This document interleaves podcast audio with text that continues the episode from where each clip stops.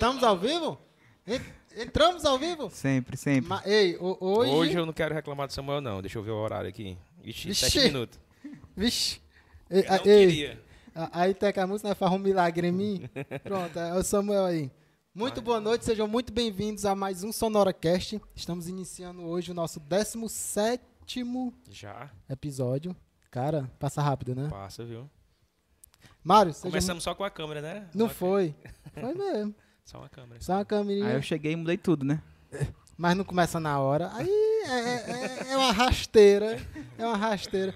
Muito boa noite, sejam muito bem-vindos. Eu sou Irismar Ferreira. E eu sou o Mário Souza. Tá ensaiado, viu? Tá ensaiado. E eu sou Samuel Sassão. Entrou de É, gaiato. É, é, entrou. Ei, ei, deixa eu. Eu quero dar dois avisos a vocês. Deixa eu só Depois vocês baixar aqui. minha água, viu? Por quê? Essa aí tá bom, tá não? Da semana passada.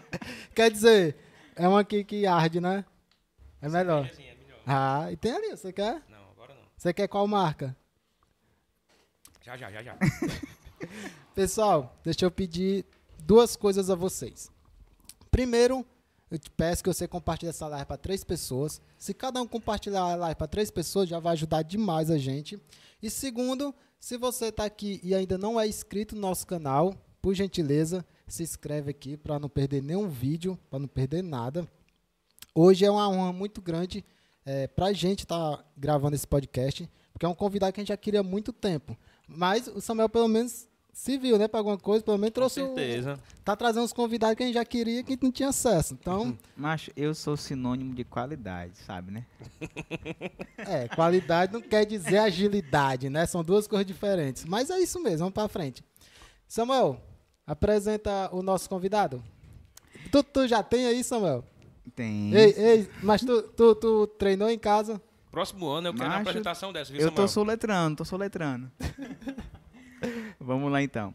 É, o nosso convidado de hoje foi eleito pela primeira vez em 2004, mas antes disso já era servidor como fiscal de tributos. Tempos depois assumiu a Secretaria de Esporte e em 2020 foi eleito, o último agora, né, a última eleição, foi eleito é, com 1.075 votos ah, para assumir o seu quarto mandato como vereador. E hoje é o atual presidente da Câmara Municipal de Horizonte. Seja muito bem-vindo, o nosso queridíssimo Carlos Eloy na tela. Tá vendo aí, ó? Ah, é, isso Tá é uma Cê- apresentação. você, viu? tu viu o nível de intimidade queridíssimo aí? ó? Seja muito bem-vindo, Caso. Boa noite, né? Agradecer aqui o convite, né? O Mário, o Samuel e o Irismar. Né? E o prazer é nosso, né? O Samuel tinha feito esse convite, eu acho que há uns 15 dias atrás. Isso, mais ou menos Aí eu isso. disse que estava à disposição. E estamos aqui para uma boa conversa, né? Para as pessoas que vão participar, assim como vocês. Eu não sei qual vai ser os temas aí, mas eu creio que é quase tudo é sobre política, né? Tan, tan, tan, tan. 99%. 99. É, é um assunto que, inclusive, você é da área, né? De, é de dentro, então não tem, não tem como fugir muito disso. Mas eu queria, antes de mais nada, é, falar sobre dois, dois, dois negócios da gente, né? Tu já teve dor de cabeça com designer? Não, Não? não. Parabéns. Deus, parabéns. E, e, in- infelizmente não tivemos a mesma sorte que, o- que o Eloy. Nós tivemos dor de cabeça demais com design. E para resolver isso, criamos uma agência que é para resolver nossa dor de cabeça. Criamos uma agência, tá aqui na tela, que é a agência Sonora. Sonora. E que aqui, é, o- a nossa maior dor de cabeça era atraso. Rapaz, era demais. Era um negócio de louco. Antes de aparecer. Não, aí piorou. ah, o Samuel desconcentra a gente. Pô, Samuel. Então, pessoal, Tava ensaiado, isso aí não, Não, tava. Tava no script que eu tava lendo, aí o Samuel entra e desconcentra. Pessoal, mas se você precisa de um design que te entrega as coisas de qualidade, principalmente, E tem que ter prazo, né? qualidade e no prazo, que também é o segundo ponto mais importante, eu te indico aqui, Agência Sonora, eu garanto que as suas dores de cabeça com design vai acabar. Então, se você precisa de design de qualidade, basta mandar uma mensagem aqui, 91861700 e peça um orçamento, é grátis. Se é da Sonora, Eu confio. Ei, Mário, foi muito triste. que jaste de confio triste é esse? E mais um aviso, é, já vindo pra galera da música. aqui, nesses nossos estúdios aqui, nós temos um estúdio de música, que é o estúdio, que é o Sonora. E, e o primeiro passo para qualquer artista que quer se lançar na carreira é gravar uma música de forma profissional. E para te ajudar, eu te apresento o Estúdio Sonora. Nós já gravamos mais de 100 artistas e muitos deles nacionais. Ficou curioso, né? Deixa eu te dizer. Johnny Esticado, Oh Baby, minha te... Matheus Fernandes. Ô, voz cantando. Ei, minha voz é boa. Você era pra ser um- Aú! Você era pra ser um cantor. Avner Vini, já gravamos aqui. Filipão, Filipão também, né? Johannes e vários outros cantores, ou vários outros arti- artistas já gravamos aqui no nosso estúdio. Se você quer se lançar no mercado, se você quer uma música de qualidade, eu recomendo Estúdio Sonora. E se é da Sonora... Eu confio, cara. ah, Foi melhor agora. Não, agora, agora foi mais empolgado. Agora, da- daqui pro final, nós, nós anima esse negócio. Resolve. É lógico. E mais o terceiro aviso. Deu um negócio para ter aviso. Lembrando, pessoal, que a partir de janeiro iremos, iremos abrir aqui no podcast a oportunidade para as parcerias. Então, se você é uma marca, se você é uma marca, uma empresa e quer estar aqui com a gente, quer fechar parceria, a partir de janeiro nós vamos. Mais na frente nós vamos falar direitinho, né? Sim, Como é sim, que sim. faz. Mas de antemão tem um link aqui e você já pode conversar com a gente pra gente marcar a reunião, pra gente mostrar a proposta a partir de janeiro. Vai ter uma tela grande aqui, um telão. Inclusive, Passando- Irismar, tu Ah. soltou lá o vídeo, né? Já entraram em contato comigo já. Foi? É, em janeiro a gente tem que sentar pra. Não, inclusive próxima semana, né? Reuniãozinha próxima semana pra gente. Tem que alinhar algumas coisas em janeiro, tem que estar funcionando. O que foi, Samuel? Mais, mais uma vez, Samuel. H2O, H2O. Mais uma vez. Não é ressaca, é só. Vamos lá. Carlos Eloy, cara, mais uma vez, muito obrigado por ter aceitado nosso convite. E eu já queria te entrar te, te fazendo a primeira pergunta, é, que eu acho que, que é a pergunta que todo mundo quer saber. Como tu entrou na política e por qual motivo? Porque quarto mandato, tu é um cara que tem o quê? 42 anos. 43. 43. Então começou com 20 e poucos anos, começou novo. Por que que tu entrou na política? Assim, eu acho que a política está no sangue, né? Eu tenho, né, por par de pai, eu tenho um primo que já foi deputado estadual, Henrique Azevedo, tenho um tio que foi prefeito de Trairi por três vezes, tenho outro primo que foi vereador de Trairi por cinco mandatos, e por parte de- de- da minha mãe, eu também tenho um primo que é atualmente, inclusive atualmente é deputado estadual, que é o delegado Cavalcante. Teu né? primo? Então, é. Olha aí. Então, cara. assim, acho que a cresceu política. dentro da política. né? É, eu acho que a política, na realidade, está no, no sangue, né?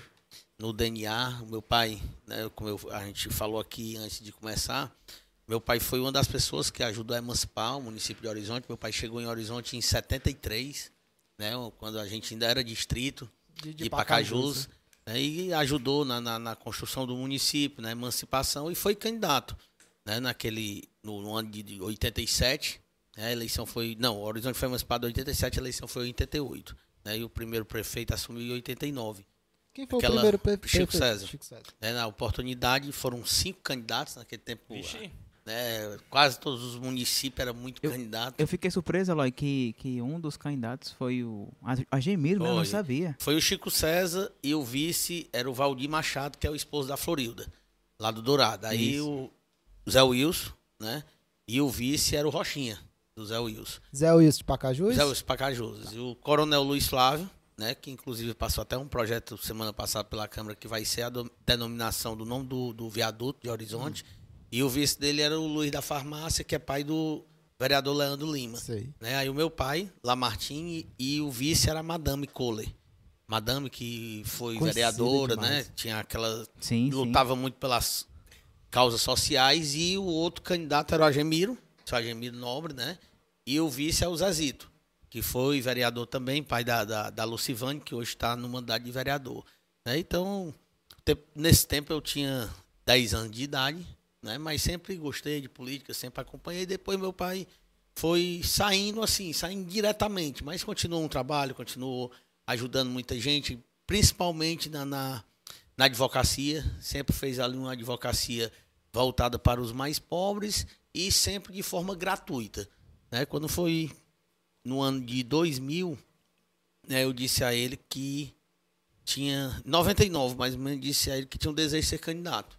em 2000. Ele, rapaz, não vai agora não, você chegou a... Porque eu, eu morava em Fortaleza, na realidade, Ah. e a gente vinha só aos finais de semana, mas em 98 eu passei a morar em Horizonte de forma definitiva, né? Quando eu terminei meus estudos, quando eu casei. E ele disse: Não, você está aqui há pouco tempo, né? apesar de você ter muita amizade, a gente tem mais.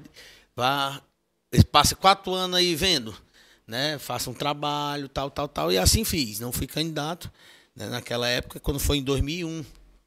Eu fui trabalhar na prefeitura, né? O, o Chico César, prefeito naquele tempo, e eu fui trabalhar lá na contabilidade da prefeitura. E logo depois surgiu uma oportunidade. Naquele tempo eu ganhava um salário mínimo, acho que era 252 reais. E apareceu uma oportunidade e a secretária de finanças, no tempo, que era a Velúzia, me colocou num cargo comissionado que eu passei a ganhar o triplo. Né? Eu era recém-casado, com um filho novo e tudo, e isso aí para mim foi, um, foi muito bom. Né? Logo depois, o Chico César fez um concurso, eu passei, né? sou fiscal de tributos, né? concursado do município, mas mal assumi o meu concurso porque assumi em 2003 e em 2004 fui eleito e tenho que me licenciar toda a legislatura por conta que o cargo é incompatível com a vereança, né? porque mexe com, com fiscalização de dinheiro público. Né? E Aí fui, aquela época, o vereador menos votado, Horizonte eram 13 vagas, né? diminuiu para 9, teve uma redução do número de vagas. Eu tirei 475 votos, o vereador menos votado e entrei. Né? Olha. Quando foi na, na eleição sequente, em 2008, as vagas né, continuaram, o número de vagas, mas eu peguei uma coligação teoricamente muito difícil né, e tripliquei praticamente. Isso teu pai já não, tá- não fazia mais parte. É, era- mas me ajudava, ele me ajudou muito. mas não era candidato. é, não, não era candidato não, mas sempre nas minhas campanhas ele Certo. sempre me ajudou e principalmente na primeira, né? Porque eu sem experiência política, tá, tá, tá, tá, o meu grupo era muito muito reduzido, a campanha foi feita praticamente por mim, pelo meu pai, pelo Ezequiel, que vocês conhecem, eu acho. É Rodrigues. Ezequiel Rodrigues, pela Aline, que no tempo era a esposa do meu pai, pela irmã dela, né? Então era muito reduzido o nosso grupo. Mas eh, peguei o mandato, trabalhei muito e quase tripliquei. Tirei em 2008 1.123 votos, mas fiquei fora. Né? Inclusive mais votos do que o último agora. Foi, não, na 1100 Foi, foi, foi sim. Tirei mais votos, né? Aí é, o Nezinho prefeito, né, me chamou, existia um compromisso partidário, né, e me convidou para ser secretário de esporte. A secretaria na realidade não existia. Ele fez uma reforma administrativa, criou a secretaria. Aquele primeiro ano foi muito difícil, a secretaria sem dotação orçamentária, mas graças a Deus eu consegui realizar um grande trabalho. Né? Foi naquele tempo que o Horizonte teve na vitrine mesmo do Que esporte. jogou com o Flamengo. Com o Flamengo, com o Fluminense, com o Palmeiras, né? Olha Copa aí. do Brasil, Acho futebol que de foi campo. o, o ápice do- Foi, do, do foi. time, né? E Futebol. no futsal também, que eu tinha e tenho uma identificação muito grande. Fui bicampeão cearense, fui bicampeão do Nordeste, fui vice-campeão brasileiro, né? E também ajudei muito, muito, muito o esporte amador do nosso município. Criei campeonato feminino, né, a nível local. Fiz primeira, segunda divisão, implementei premiação para os times que nessa última gestão foi cortada. Dei uniforme, bola, dava todo o suporte. Né? Ao atletismo, ao voleibol. Nesse tempo tinha uma ramificaçãozinha do basquete, começando em Horizonte. Então a gente conseguiu fazer um grande trabalho. Né? Em 2012, o- no começo do ano, o Nezinho me chamou e perguntou se eu tinha o desejo de continuar na secretaria ou se eu iria ser candidato. Não, Nezinho, eu vou ser candidato e vou ter que me descompatibilizar. Né? Me descompatibilizei, aí consegui voltar, tirei 1.151 votos, né? voltei. Foi um mandato também bom, porque o Nezinho é um prefeito que procura ajudar muito a nossa demanda de vereador. A gente tem demanda diariamente de medicação, de exame, de carro para hospital. Então, quando se tem um prefeito que ajuda, né, que consegue dar um É, você suporte, consegue mostrar trabalho, né? é, dar um suporte a gente é bem melhor, né? E fui o líder dele de governo nesse tempo, na Câmara, certo? Em 2016, aí consegui a minha reeleição e foi um mandato diferente, né? O Chico César voltou a ser prefeito de Horizonte. Eu tenho todo o respeito à pessoa Chico César, apenas não concordei com a maneira que ele, que ele As administrou o nosso não- não município. É. Porque assim, eu acho que em tudo você. Eu, eu gravei a minha primeira música de campanha, eu acho que vocês conhecem o Didel, lá em Conheço. Morada Nova. Né? Então, o, estúdio do Didel naquele tempo, 2004, não pode ser um estúdio como é hoje, porque as coisas se modernizaram. E assim é em todo canto, é na política, é na, na vida, é, é, no- no- nas profissões, na medicina, no direito. O meu tudo. pai, se o meu pai se, meu pai formou-se em 75. Quantas coisas já mudaram no direito? Se ele tivesse lá só com com o que ele aprendeu em 75, está totalmente ultrapassado. Exatamente. Né?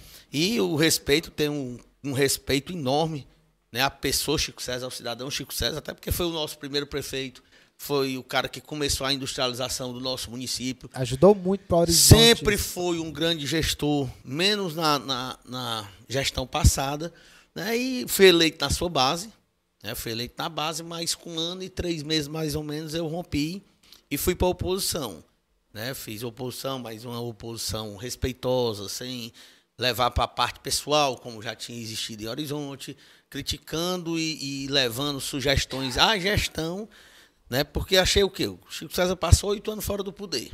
Então a pessoa tem que se reciclar. Entendeu? Acaba passar oito anos aqui no, no presídio da, na- que, que- que é aqui vizinho.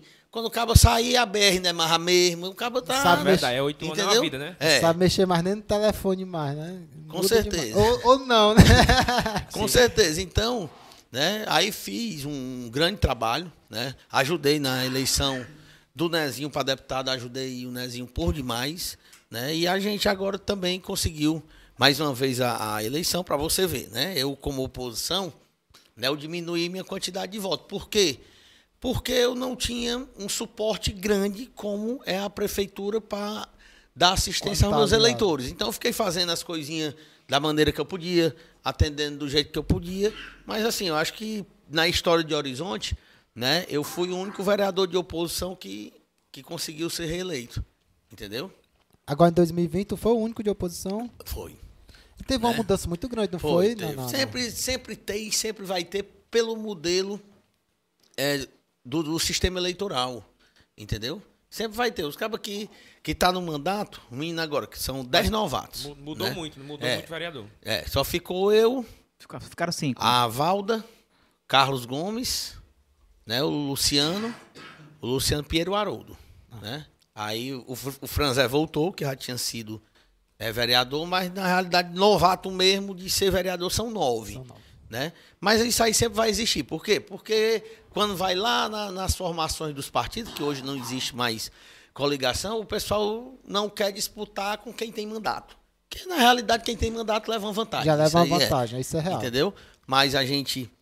Né, fui para um partido também. Fui para o partido do Nezinho, que é o PDT, né? Era um dos meus sonhos um dia ser vereador pelo PDT, porque foi o partido que o meu pai foi candidato em 88, foi pelo PDT, e o meu pai também foi um dos fundadores do PDT em Horizonte. Olha aí. Né? E a gente conseguiu lá. Tinham três vereadores de mandato, que era Carlos Gomes, Carlos Eloy e Tassiana. Né? Só fizemos dois vereadores, né? que fui eu e o Carlos da Bodega. E fora outros candidatos de um potencial bom de voto. Mas aí, eu, eu até, isso aqui não é, não é novidade, recebi o convite do Nezinho também para ser o vice dele. Né? Tinham cinco nomes e um do, o e meu por nome. que não? Porque eu, eu acho assim, né, Elisma? Eu acho que na minha vida é, política, pessoal, eu, acho, eu acredito que a pessoa tem que subir um degrau um de cada vez.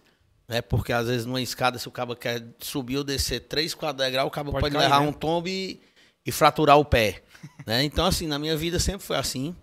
Não era, naquele tempo, meu projeto ainda. Né? Não era o meu projeto, até porque depois de, de mim politicamente, a minha esposa é muito identificada com a política, né? E ela tinha ficado em outro partido que não era o PDT, que a concorrência lá era, era muito pesada, posso dizer assim. entendeu? Que era o PSB, que, que fez dois vereadores também. E- Ficou, Então o partido ele é 50%. é, então na escolha é 50% de uma eleição, Caramba. entendeu? Mas assim, também uma eleição que foi muito difícil por conta da pandemia, né?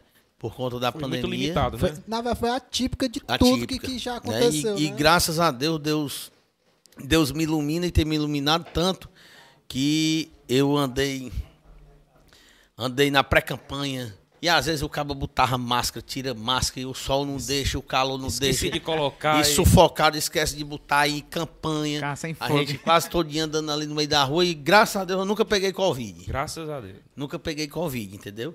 E um mandato, né? Uma eleição difícil.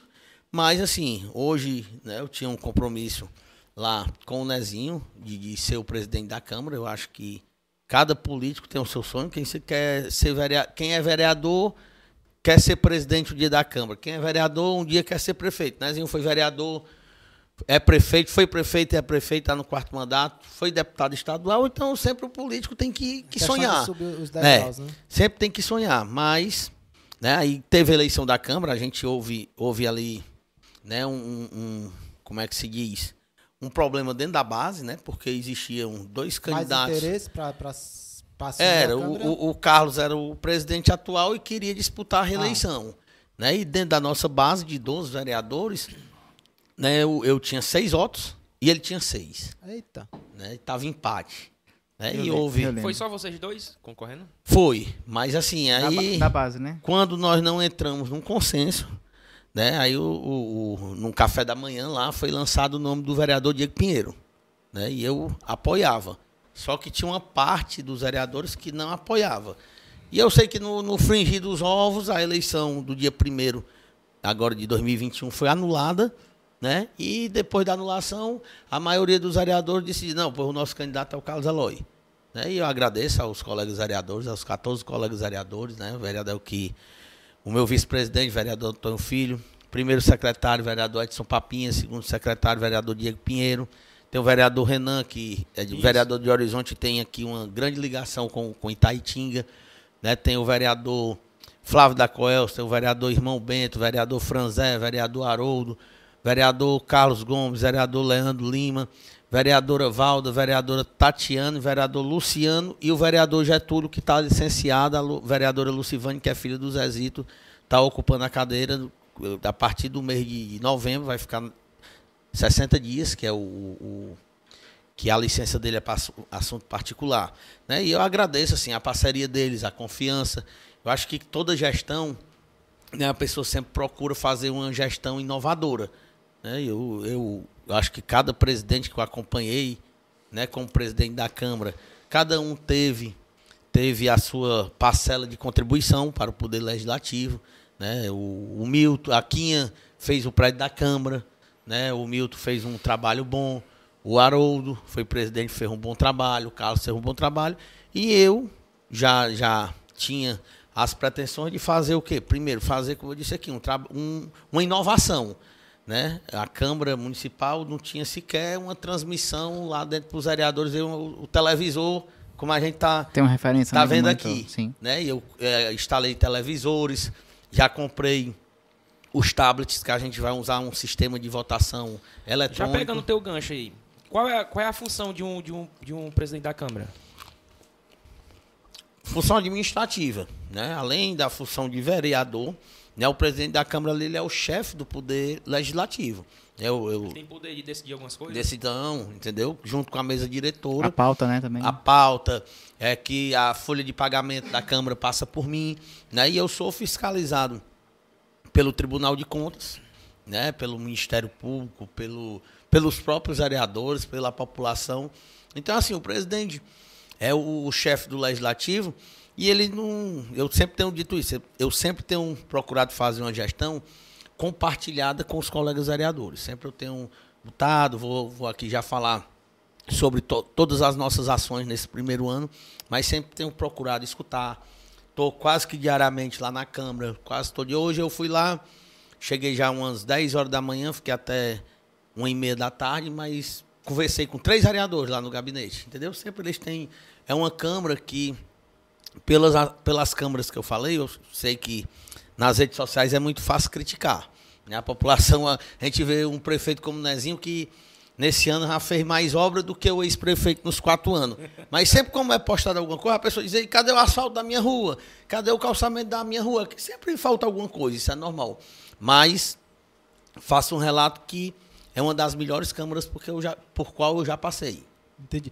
E, e- e é correto eu afirmar que um prefeito só tem sucesso se tiver um, um bom presidente da Câmara ao seu lado? Eu acho que tem que ter uma Câmara no geral parceira. Eu acho que, por exemplo, eu, eu como vereador de oposição, eu nunca votei num projeto que era de interesse do povo de Horizonte. Entendeu? E como assim também os meninos que estão aí agora na oposição não têm feito isso. Acho que a gente, o interesse maior, a gente tem que ter no nosso município, né? nas coisas boas e agora, principalmente, numa situação difícil que nós estamos, com a questão da pandemia né, com a questão das pandemias. E a gente veio de uma gestão que, infelizmente, os nossos prédios todos sucateados, transporte escolar, né, e os- o dinheiro dos municípios desse ano, eles, as receitas caíram. Né, caíram, entendeu? Só na Câmara, o Dodeste da Câmara baixou em torno de 15 mil reais, né, que já é grande coisa.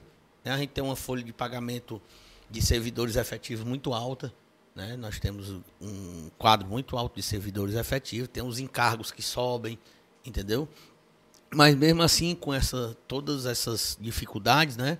Até estava sendo falado aqui antes, quando eu falei, estava falando para Samuel, a questão do, de onde era o terreno da Câmara, Sim, sim. antigamente.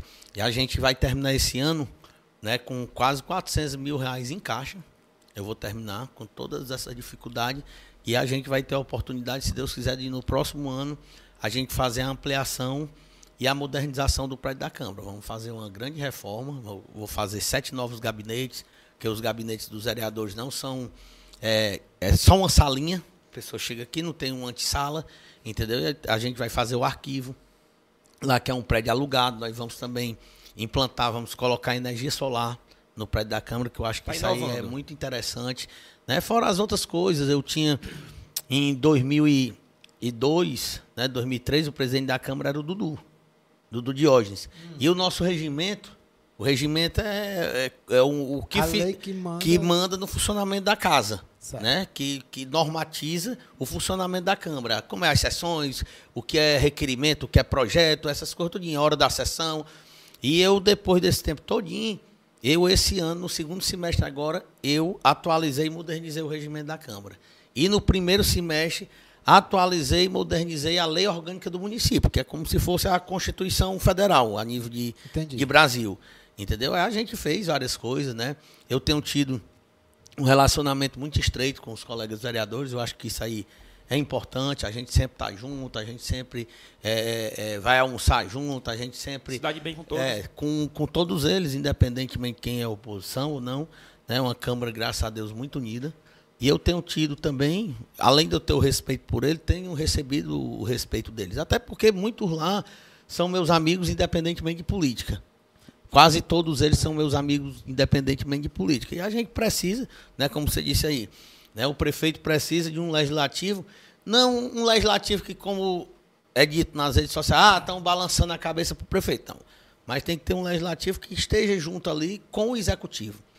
Para vocês terem ideia, eu fiz diversas ações, como audiências públicas, para tratar de segurança pública, aqueles ah, os meses lá que, que tem aquelas campanhas, como Outubro Rosa, né, que é de prevenção lá da mulher, Novembro Azul, Novembro Azul. o, o Agosto Ouro, não sei o quê, todos esses meses eu fiz uma audiência pública né, com, a, com a ajuda, com a parceria do Executivo. Né? Agora mesmo, a gente está cedendo o prédio da Câmara para ser feita vacinação contra a Covid. A gente, quando estava muito sufocado, que as pessoas só podiam se vacinar se tivesse o cadastro, eu, eu disponibilizei lá alguns funcionários, computador, espaço da Câmara para a gente ajudar nesse cadastro. Acho que foi muita gente cadastrada. Nós fizemos né, duas campanhas de doação de sangue, né, com parceria com a Prefeitura e com a Emoce, inclusive. Foi a, a maior campanha que já houve na história da Câmara, em termos de, de, de recolhimento de bolsa de sangue. Então a gente tem, tem feito um trabalho de pé no chão, certo? E vamos, né, esse ano, a gente já está findando o, o, o mandato, mas a- a- na Câmara tem os servidores efetivos, servidores comissionados. Não era de praxe ser pago o 13 terceiro aos servidores comissionados e eu tô, paguei a metade no mês de junho, vou pagar a outra metade. Agora, na, na outra sexta-feira, o calendário do pagamento de servidores, eu tenho é procurado antecipar, quando posso antecipar um dia ou dois, eu tenho procurado antecipar com respeito aos servidores públicos, entendeu? A gente fazia muito tempo, eu vou fazer que não tinha, vou fazer uma confraternização agora de final de ano com os servidores da Câmara, vou fazer uma com os vereadores. Então, assim, cada gestor, ele tem o Tem a seu olhar, forma- tem a de sua trabalhar, forma de né? trabalhar, entendeu? E, e- e- e é correto eu dizer que o sistema público não falta dinheiro e falta gestão? Com certeza. Porque, em muitos assim, cantos. O, o recurso, às vezes, é escasso. Né? Mas se a pessoa não for um bom gestor, ele pode ter. Eu estou lhe dizendo que eu vou, vou virar o ano com quase 400 mil reais em caixa. Isso é gestão. E, e a, e a- Entendeu? e- e a- o discurso que a gente tinha é, da gestão passada para cá era que faltava recurso. Tal. Então, s- é, é isso que, que me é em dúvida, porque na rede social fala muito aquela coisa de falta dinheiro, falta dinheiro, falta dinheiro. Mas como é que, que um sistema, o mesmo valor, eu e o Mário aqui, eu sou sistema público, o Mário é do sistema privado. Nós recebemos o mesmo valor. E sempre o sistema privado, ele consegue gerar mais resultado que o sistema público. Aí na minha cabeça fica, será se realmente falta dinheiro, falta recurso, ou falta gestão? É, e em muitos casos também tem um problema da corrupção. Né? Tem um problema da corrupção. Eu, tô, vou lhe dizer assim a nível de Câmara, depois eu vou dizer de município. Eu peguei né, a, a Câmara de Horizonte, na gestão passada, a folha de efetivo dela era 68 mil. Né? Eu tinha cinco servidores que estavam de licença. Né? Esses servidores voltaram. A Justiça fez eu chamar três servidores através de batalha judicial, que era por conta do concurso que existia lá na Câmara. Hoje a minha folha de pagamento é 80 mil de servidores efetivos. Então, 68 para 80, 12. 12. Eu perdi em torno de 15 mil reais de duodécimo. Então, dá 27 mil. Né? O desconto da parte patronal de INSS, era, a alíquota era 21%, passou a 23,5%, mais 2,5%. né? Então, eu perdi, assim, em termos de, da gestão passada para essa, quase 35 mil reais. Né? E por que, que, eu, que eu vou terminar o ano com esse dinheiro? Porque eu soube economizar. Né? Eu tenho um percentual que eu posso gastar dos recursos da Câmara com folha de pagamento, eu só posso gastar 70% no máximo. Hoje a gente está em torno de 67%, né? Para nunca poder ficar ali. 70% ano. Ah, mensal, teto, né? né? Mensal, o teto, Tá. é. É o entendeu? E a gente hoje tem em torno de 67, mais eu pagando o 13 terceiro. Entendeu? E eu fiz porque era o meu, é um sonho meu, do- dos vereadores, a gente poder ampliar aquele prédio. Entendeu? Ampliar, fazer o arquivo próprio. Vai ter né, né, muita coisa. Tem um balcão do cidadão, que ele é o, o destino, a- a- a- o trabalho lá dele é atender o povo com emissão de currículo, de certidões, as xerox, às vezes a pessoa não tem condições de tirar uma xerox, né? Vão lá, eu vou, eu vou ampliar o serviço, vou modernizar de que forma? Vai ser numa sala climatizada, com aquelas cabinezinhas lá individuais, entendeu? Para a gente poder dar um- um- um, um Direcion- Direcionamento, né? direcionamento das coisas. Eu agora, no dia 28 de, de novembro, nós implan- implantamos o PROCON, PROCON Câmara, né? Porque a gente... É um projeto importante É, isso. a gente vê aí né, a dificuldade. Primeiro, eu, eu pensei na dificuldade financeira. Né? Só existe o PROCON aqui por perto em Fortaleza. Aí uma pessoa vai pegar uma Topic de Horizonte de volta. Se tiver que fazer um lanche, tiver lá que fazer outro deslocamento, não tem Nem perigo de não compensa. gastar 50 reais. Ma- Mas, né? vai funcionar? Não, já está funcionando. Porque assim, é, na teoria existem uns projetos muito bons assim que é para tirar o chapéu. Só que na vida real não é bem assim. E, como é que tá funcionando? Como é que, que existe uma fiscalização, podemos dizer assim, para que isso realmente funcione? Eu vou, eu vou fazer, né? A minha orientação lá, a gente tem dois servidores efetivos, né? Ah, A gente tem dois servidores efetivos, um advogado e um agente de administração. Né? Eu destinei lá uma sala, uma boa sala, dentro do prédio da Câmara. Né? Eu comprei computadores, mobiliei. Né? E a gente tem feito um atendimento, né? eu tenho procurado divulgar a gente tem feito um atendimento de cinco, seis pessoas diariamente. Né? Vai isso aí nessa Começou quando faixa. esse projeto? Dia 28 eu instalei. Agora, Agora, de dia- novembro. Né? E se a gente. Foi pouco divulgado, né? Não, é porque assim, a, a gente procurou divulgar na primeira semana, mas eu até já orientei para que a gente faça essa divulgação Eu, eu diariamente. tinha visto a divulgação. né? Não, é- assim, é- é, É interessante.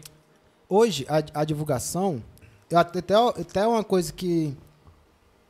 Lógico que mudou muito, lógico, lógico que mudou muito o sistema público em termos de atualização e tal. Mas eu acredito que poderia ser mais é, é, modernizado. Por exemplo, eu vejo muita coisa em Horizonte ainda sendo divulgada em carro-som.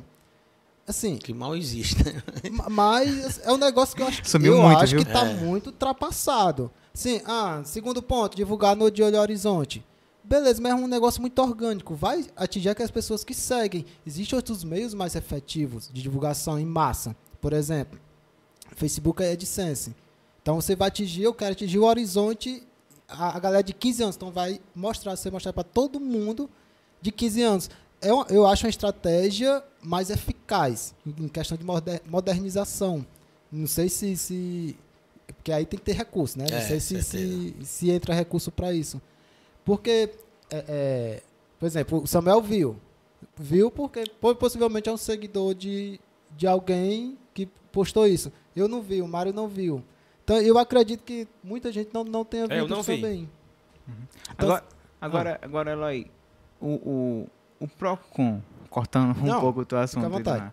O Procon, eu vi que tu dá, dá, dá suporte de equipamento, né? Disponibilizou um- uma sala, Uhum. disponibilizou a parte de, de pessoal para isso, né? Então tem um suporte também técnico, né? Para isso.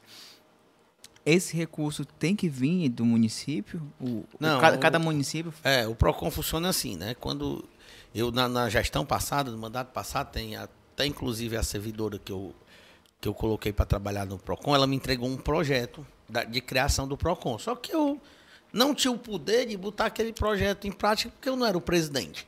né? Eu não tinha o poder, a autonomia de fazer isso. Quando fui eleito presidente, né? arrumei a casa e logo depois procurei o Nezinho.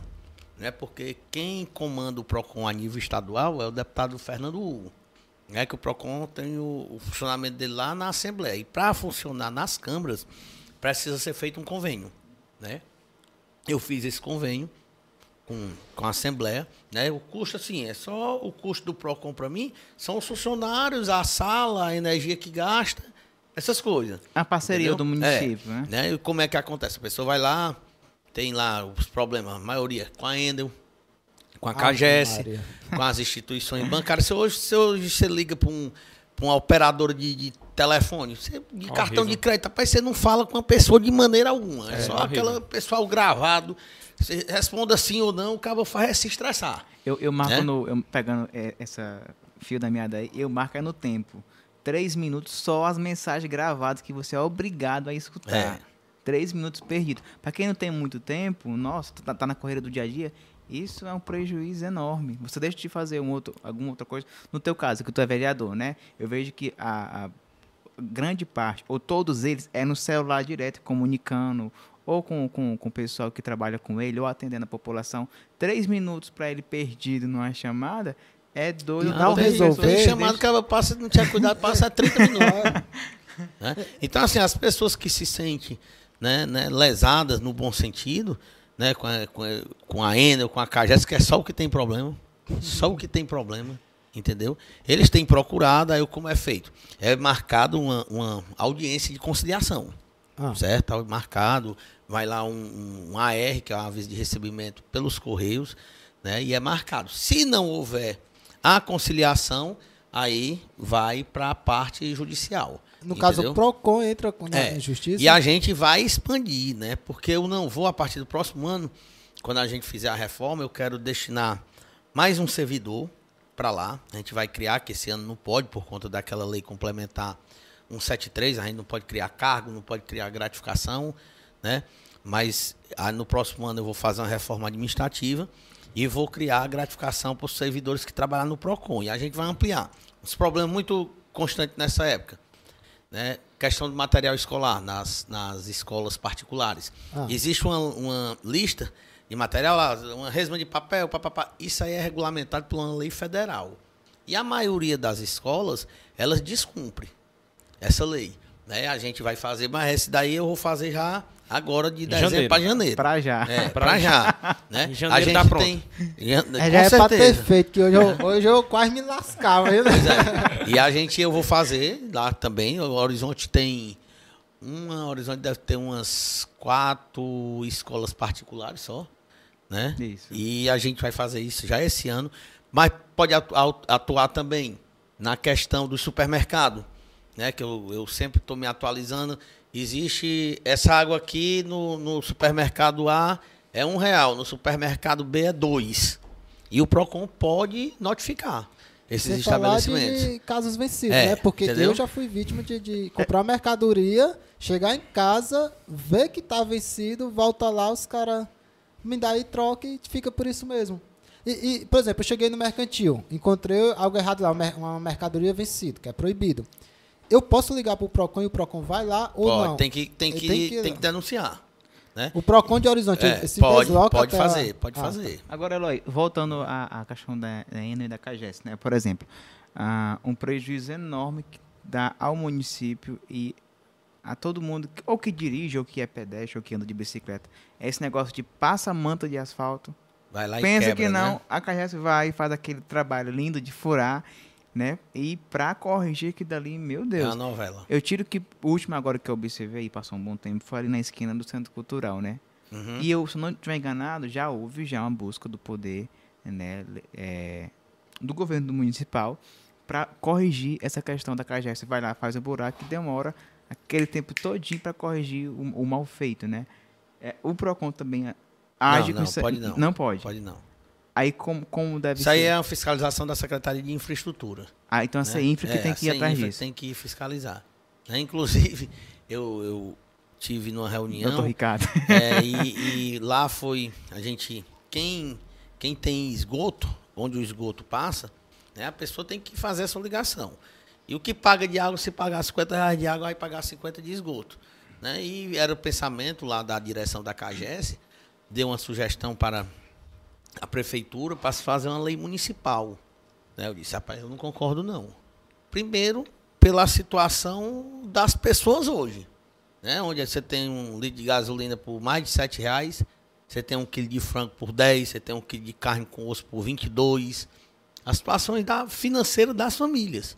Né? Quantas pessoas perderam emprego nessa pandemia? Né? E não já existe a lei a nível federal. Né?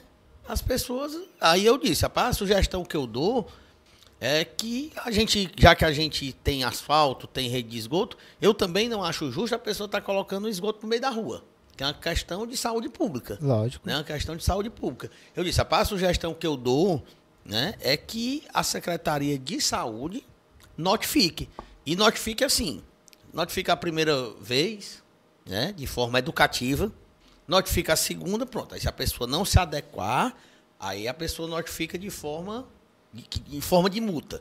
Né? Porque também não é certo a pessoa ter uma rede de esgoto na sua rua e a pessoa não fazer a sua ligação.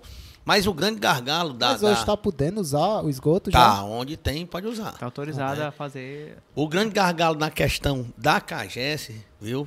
É a questão do. Por exemplo, na Câmara. Na Câmara, a caixa d'água da Câmara é mil litros. É E a gente tem um poço, é pouco mil litros. né? é. É, a gente tem um poço. Uhum. Esse mês, quando a, a, a minha. A menina que trabalha lá, a minha funcionária, que é a Carla, trabalha na tesouraria, foi levar. Olha aí, casal, quando foi ver a água daqui. 2.900 reais. A minha veio 600 da loja. 2.900 reais. Eu pensei, não, isso aqui tá errado. Aí liguei pro gerente, né, que é o Pada, o cara, gente boa, gente fina. Aí disse, Pada, o cara manda olhar aqui que isso aqui não tá certo. não. Se eu consumisse uma caixa d'água por dia, não dava. Né? A Câmara não tem, não tem chuveiro para ninguém tomar banho. É a águazinha da cozinha, né? a água que agou a planta. E a maioria dessa água é fruto desse poço. Sim. Entendeu? Só usa a Cagesse. Um dia desse o poço lá deu problema. A bomba queimou. Aí eu fiquei usando a Cagesse quanto consertou. Mas não tem, as contas vinham, sabe quanto? As contas vinham 120. Estourando. Pra pular Né? pra 2 mil. Pra pular para pelo amor de 2.900. Entendeu? Então, assim, o grande gargalo ainda eu também é, é outra coisa séria. Eu, na minha, na minha casa, eu só recebo conta de energia de dois em dois meses. De dois em dois meses. Tem uns papel que vem zero, zero, zero, É, né? aí depois vem um de, de mil e tanto. Entendeu? E eu, eu até, por falta de tempo, eu ainda nem fiz a reclamação, mas a minha. A primeira reclamação que eu farei do PROCON é contra a Reno. Porque é obrigação, não pode mandar uma conta a cada dois meses. É. Entendeu? Você tem que tá saber se o que, que você tá com, o que é que você está consumindo ali, gastando mensalmente. É. Entendeu? Mensalmente. E a gente vai também, né, para a gente terminar aqui esse falar sobre o nosso primeiro ano na Câmara, a gente vai também agora estamos só esperando a Assembleia sinalizar para a gente celebrar o convênio. Vamos estar lá também no começo do próximo ano. Eu acho que como a gente entra de recesso, amanhã é a última sessão, né, que algumas mudanças que eu fiz lá no regimento interno, que eu disse aqui que a gente reformulou, né, e modernizou, foi a questão do recesso. A gente entrava de recesso no, no dia 1 de dezembro, e era um recesso muito grande, de 60 dias. Eu diminuí, eu diminuí 15 dias, né? A gente entra em recesso dia 14, dia 15, amanhã é 14, que é a última sessão. Nós mudamos, né, atendendo um apelo dos servidores também. A gente mudou a sessão, que era às quintas-feiras à noite. Né? As sessões passaram a ser terça-feira pela manhã, inclusive perante a população, né, tem, tem tido até uma participação melhor lá na Câmara. Entendeu? Já, o povo já não gosta de ir, o povo só gosta de ir quando é uma, uma sessão polêmica. Que é tem bomba, quando é polêmica, aí o povo vai, né? Mas eu até dei, na sessão passada, tinha em torno de, de, de umas 20 pessoas assistindo a sessão.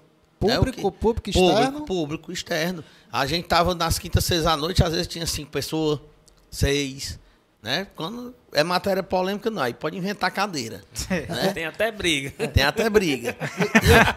né? Aí, assim, a gente vai instalar também a Procuradoria da Mulher. Várias câmaras no Ceará estão instalando, que hoje na Assembleia ela é comandada pela deputada Augusta Brito, e a gente viu com. Eu sempre digo, se tivesse eh, duas leis nesse país criadas há mais tempo, muita pessoa não tinha morrido, que é a questão da lei seca.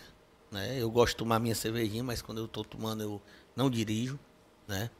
E a questão da Maria da Penha, né? a violência contra a mulher. E a Procuradoria nós vamos instalar, que foi lá um, um requerimento da vereadora Tatiana Nogueira e da vereadora Valda. Né? A vereadora Lucivânia não estava no, no, no mandato ainda. Nós fomos na Assembleia Legislativa, conversamos com a deputada, né? E a gente está esperando, eu acho que se Deus quiser, em fevereiro, quando a gente voltar do recesso, provavelmente a gente já vai poder estar lá. E a Procuradoria vai servir de, de, de orientação para essas pessoas, de, de fazer as pessoas que não têm, né? Às vezes a pessoa não tem coragem de denunciar. Né? E a Procuradoria vai fazer um, um- também um trabalho muito grande nessa parte que a gente todo dia vê aí. É, as mulheres sofrendo feminicídio, né? a violência contra a mulher não, não, não diminuiu, não. Pelo contrário, parece que está maior. Inclusive, a Maria da Penha serve pra homem também. Cara que apanha É. de mulher serve também. E a questão da Maria da Penha não é só a agressão física, né? Não. Verbal é a também. verbal, é o psicológico, a pressão psicológica, tudo isso caracteriza.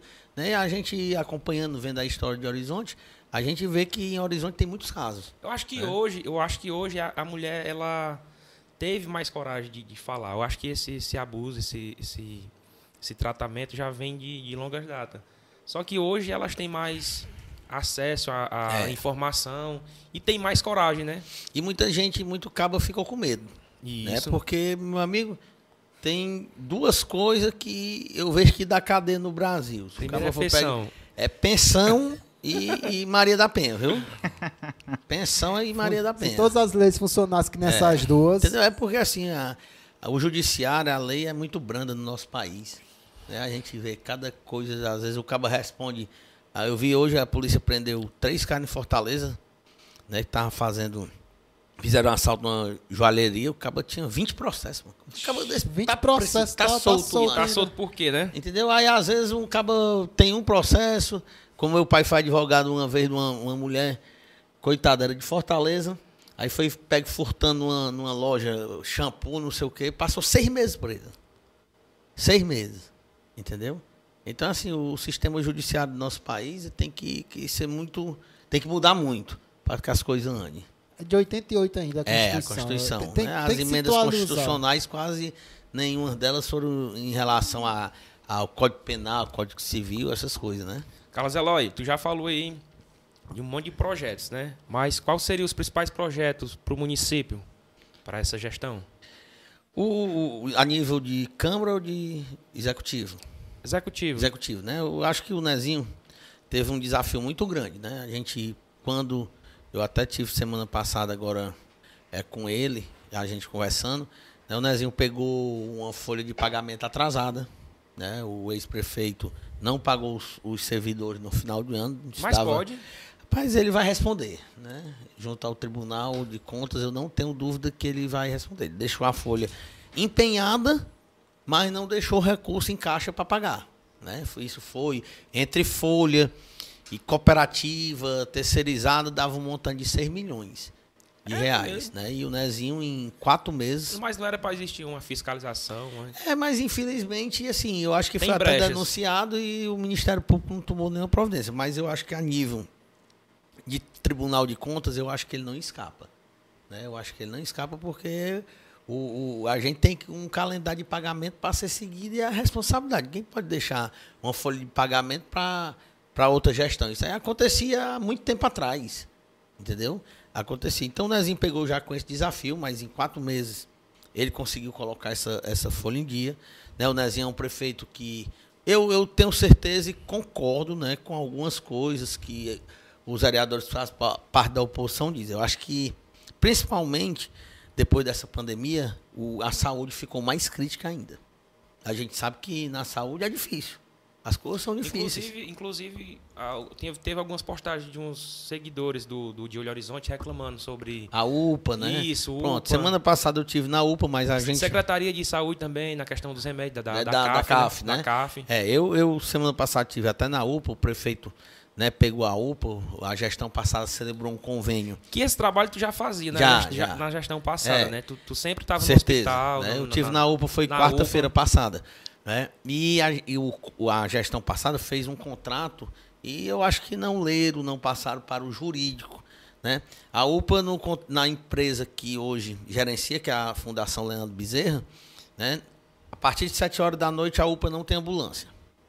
A UPA não tem ambulância. Se a gestão colocar o demitir os servidores, encerrar o contrato, tem a responsabilidade de cláusulas trabalhistas é do município, né? É do município. E o Nezinho né, vem conversando com a empresa que faz essa gestão e vem fazendo algumas mudanças, né, para ver se melhora. Mas muita coisa na UPA, essa questão de a UPA estar lotada, depende do período, do- se é um período de, de, de virose, agora sim, como eu, eu constatei na gestão passada, a UPA tinha dia que era para ter 3 metros, só tinha um. A UPA sequer tinha um copo descartável para a população beber água. Aí é complicado, né? Entendeu? Nós pegamos ah, no começo do ano, né, a UPA tinha mais de 10 ar-condicionados quebrados.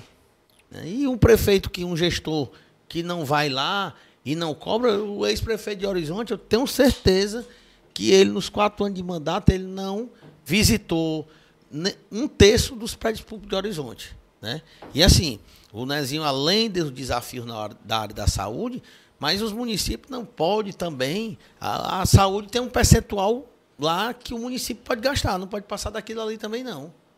Como na educação também tem. Né? E tem os outros desafios na educação. Eu acho que com essa grande pandemia, né, é, além do maior prejuízo, que é o prejuízo das pessoas que perderam os seus familiares, da vida humana, eu acho que o maior prejuízo foi na área educacional. Né? Eu acho que na Foram área mais de um educacional. ano parado, né, né? Quase dois Quase anos dois anos. né? Quase dois anos eu, eu, eu vejo assim a dificuldade tanto do aluno como do professor. Entendeu? A minha esposa é professora. Eu vi a dificuldade de se dar uma aula né, remota. A gente tinha nas sessões, a Câmara passou muito tempo quando eu entrei, ainda teve muitas sessões de forma virtual. Entendeu? Então o nível de aprendizado. Né? Eu tenho o meu filho, que é o nome do meu pai, Lamartine Neto, que terminou agora o ensino médio. E tá, isso, pai, eu não vou fazer inscrição em nenhuma faculdade, eu vou fazer só com a nota do Enem. Eu tenho certeza que ele vai escolher qual a faculdade que ele quer, mas por quê? Que é muito aplicado, muito estudioso, mas tem também os alunos da rede pública, principalmente, que não tinham sequer um acesso à internet. Né? Não tem um telefone, não tem um tablet, não tem um computador. E esse desafio também o Nezinho pegou, como eu falei aqui anteriormente, a questão da nossa situação dos prédios públicos, de escola, de creche, de quadra esportiva, das ruas, né, do município, tudo, tudo esburacada. Né? Então tem a questão da saúde, tem educação, tem segurança, que o município de Horizonte sempre, apesar da gente saber que a obrigação de fazer segurança pública não é do município, é do Estado, né? mas os municípios têm que contribuir, questão, infelizmente, a gente sabe o déficit de, de homens na polícia, tanto na, na polícia civil como militar, de viatura, de combustível, né? De pagamento. Pois é, né? Então, assim, o Nezinho pegou todos esses desafios. Aí dizer, ah, os problemas no horizonte. Os problemas existiram, existem e vão existir. Sempre. Qualquer prefeito que passar sempre terão os problemas e os desafios. Né? Mas eu vejo assim, o grande diferencial do Nezinho é porque a gente, o município tem pouco recurso. Então, para se fazer obra, a maioria desses recursos está em Brasília. Né? E o Nezinho não tem, como é que se diz? Ele não, não, não fica com vergonha de bater na porta do deputado, não. Se não for atrás de recursos em Brasília, não faz obra, não, amigo. Entendeu? Porque o, o Estado também dá a sua contrapartida, mas muito pouca. E a gente, assim, né, só para voltar aqui um pouquinho em relação à UPA, sem falar que hoje o convênio, o que o município recebe para a UPA funcionar, ainda é o valor quando a UPA foi inaugurada praticamente. Não foi atualizado, né? Entendeu? É praticamente o mesmo valor. Aí esse recurso tem o quê? Governo federal, governo, vamos dizer que fosse 600 mil, 300 mil do governo federal, aí dos outros 300, 150 do estado e os outros 150 era para ser o quê? Horizonte e Pacajus. Pacajus nunca deu um real. Pacajus nunca deu um real. E não tem. Aí a gente paga a policlínica de, de Pacajus, né? Aí a gente não dá para entender. As pessoas que passam na UPA de Horizonte, ela pode vir lá de Quixadá. Se for uma urgência, emergência, o município não pode se negar a atender. Entendeu? Então, assim, existe os gargalos também. Existe os gargalos. A gente sabe que profissional médico, com todo o respeito que eu tenho médico, mas assim, o cabo tá um plantão em Horizonte, vamos dizer que é mil reais. Se em Fortaleza for mil cem, ele fica lá. Tem que ter um atrativo. Mas, como eu disse, a gente tem que ter uma responsabilidade porque o município só pode gastar um percentual uhum. lá com a saúde, não pode ultrapassar. É, é, com, com, relação a isso, eu tenho uma opinião, uma opinião formada e que eu acredito o seguinte: é, sempre teve esses problemas, sempre vai ter, normal. Mas grandes partes dos problemas são causados por uma falta de gestão. Uhum. Não, não falo prefeito, não falo disso, eu falo uma falta de gestão, porque assim, geralmente hoje os cargos principais diretor disso, diretor daqui. Secretários. Secret... Vem de cargos políticos, que são quatro anos, e sabe que vão, daqui a quatro anos, se não ganhar novo, vai ser mandado embora. E geralmente são pessoas que não entendem da área. Então, como é que eu posso dar uma, uma mina de ouro na mão de uma pessoa que não sabe fazer, que não vai funcionar? Uhum. Então, eu acredito que falta na gestão pública é pessoas capacitadas em cada área para as coisas começarem a acontecer parar desse negócio de. É que eu vejo muito na política, em todo canto, que é o seguinte: é, se candidatar a vereador se tornou uma porta de emprego. Porque eu sei que mesmo eu sei, eu me candidato sabendo que não vou ser eleito, mas eu sei que mesmo não sendo eleito eu vou ter um emprego. Então eu acho que para melhorar as coisas, para funcionar um pouco mais, eu acho que secretário de, de cultura, Pessoa que entende de cultura. cultura. Não é uma pessoa que concorreu a um cargo público, a um vereador, não ganhou, vem aqui assuma essa secretaria. Eu acho que assim não funciona. Pode botar dinheiro, não vai funcionar. Porque existe a teoria das coisas e existe a vida real das coisas. São dois mundos diferentes. É, mas enfim, não quero entrar muito em, em, nesses, nesses detalhes. E eu sei que na política vocês precisam de um filtro. Vocês precisam saber o que está acontecendo aqui agora. Como vocês conseguem esse filtro? É na rede social? Tem alguém de vocês na Não, rua? ouvindo também, né? Nas redes, hoje as redes sociais têm um papel muito grande, tem a assessoria da gente. Como você falou aí, mas eu, eu concordo, eu acho que qualquer gestão, ela, ela para fazer sucesso, né? O Jaime, que hoje é secretário de administração, ele sempre ele dizia assim no tempo que eu fui secretário, Pá, a gente é um time e tem que jogar junto. Né? Tem que, eu acho que pela escolha do secretariado, né? Pela escolha, né? A gente sabe que tem que juntar a política com a parte é, profissional da pessoa. Por exemplo, lá na Câmara eu tenho alguns cargos administrativos.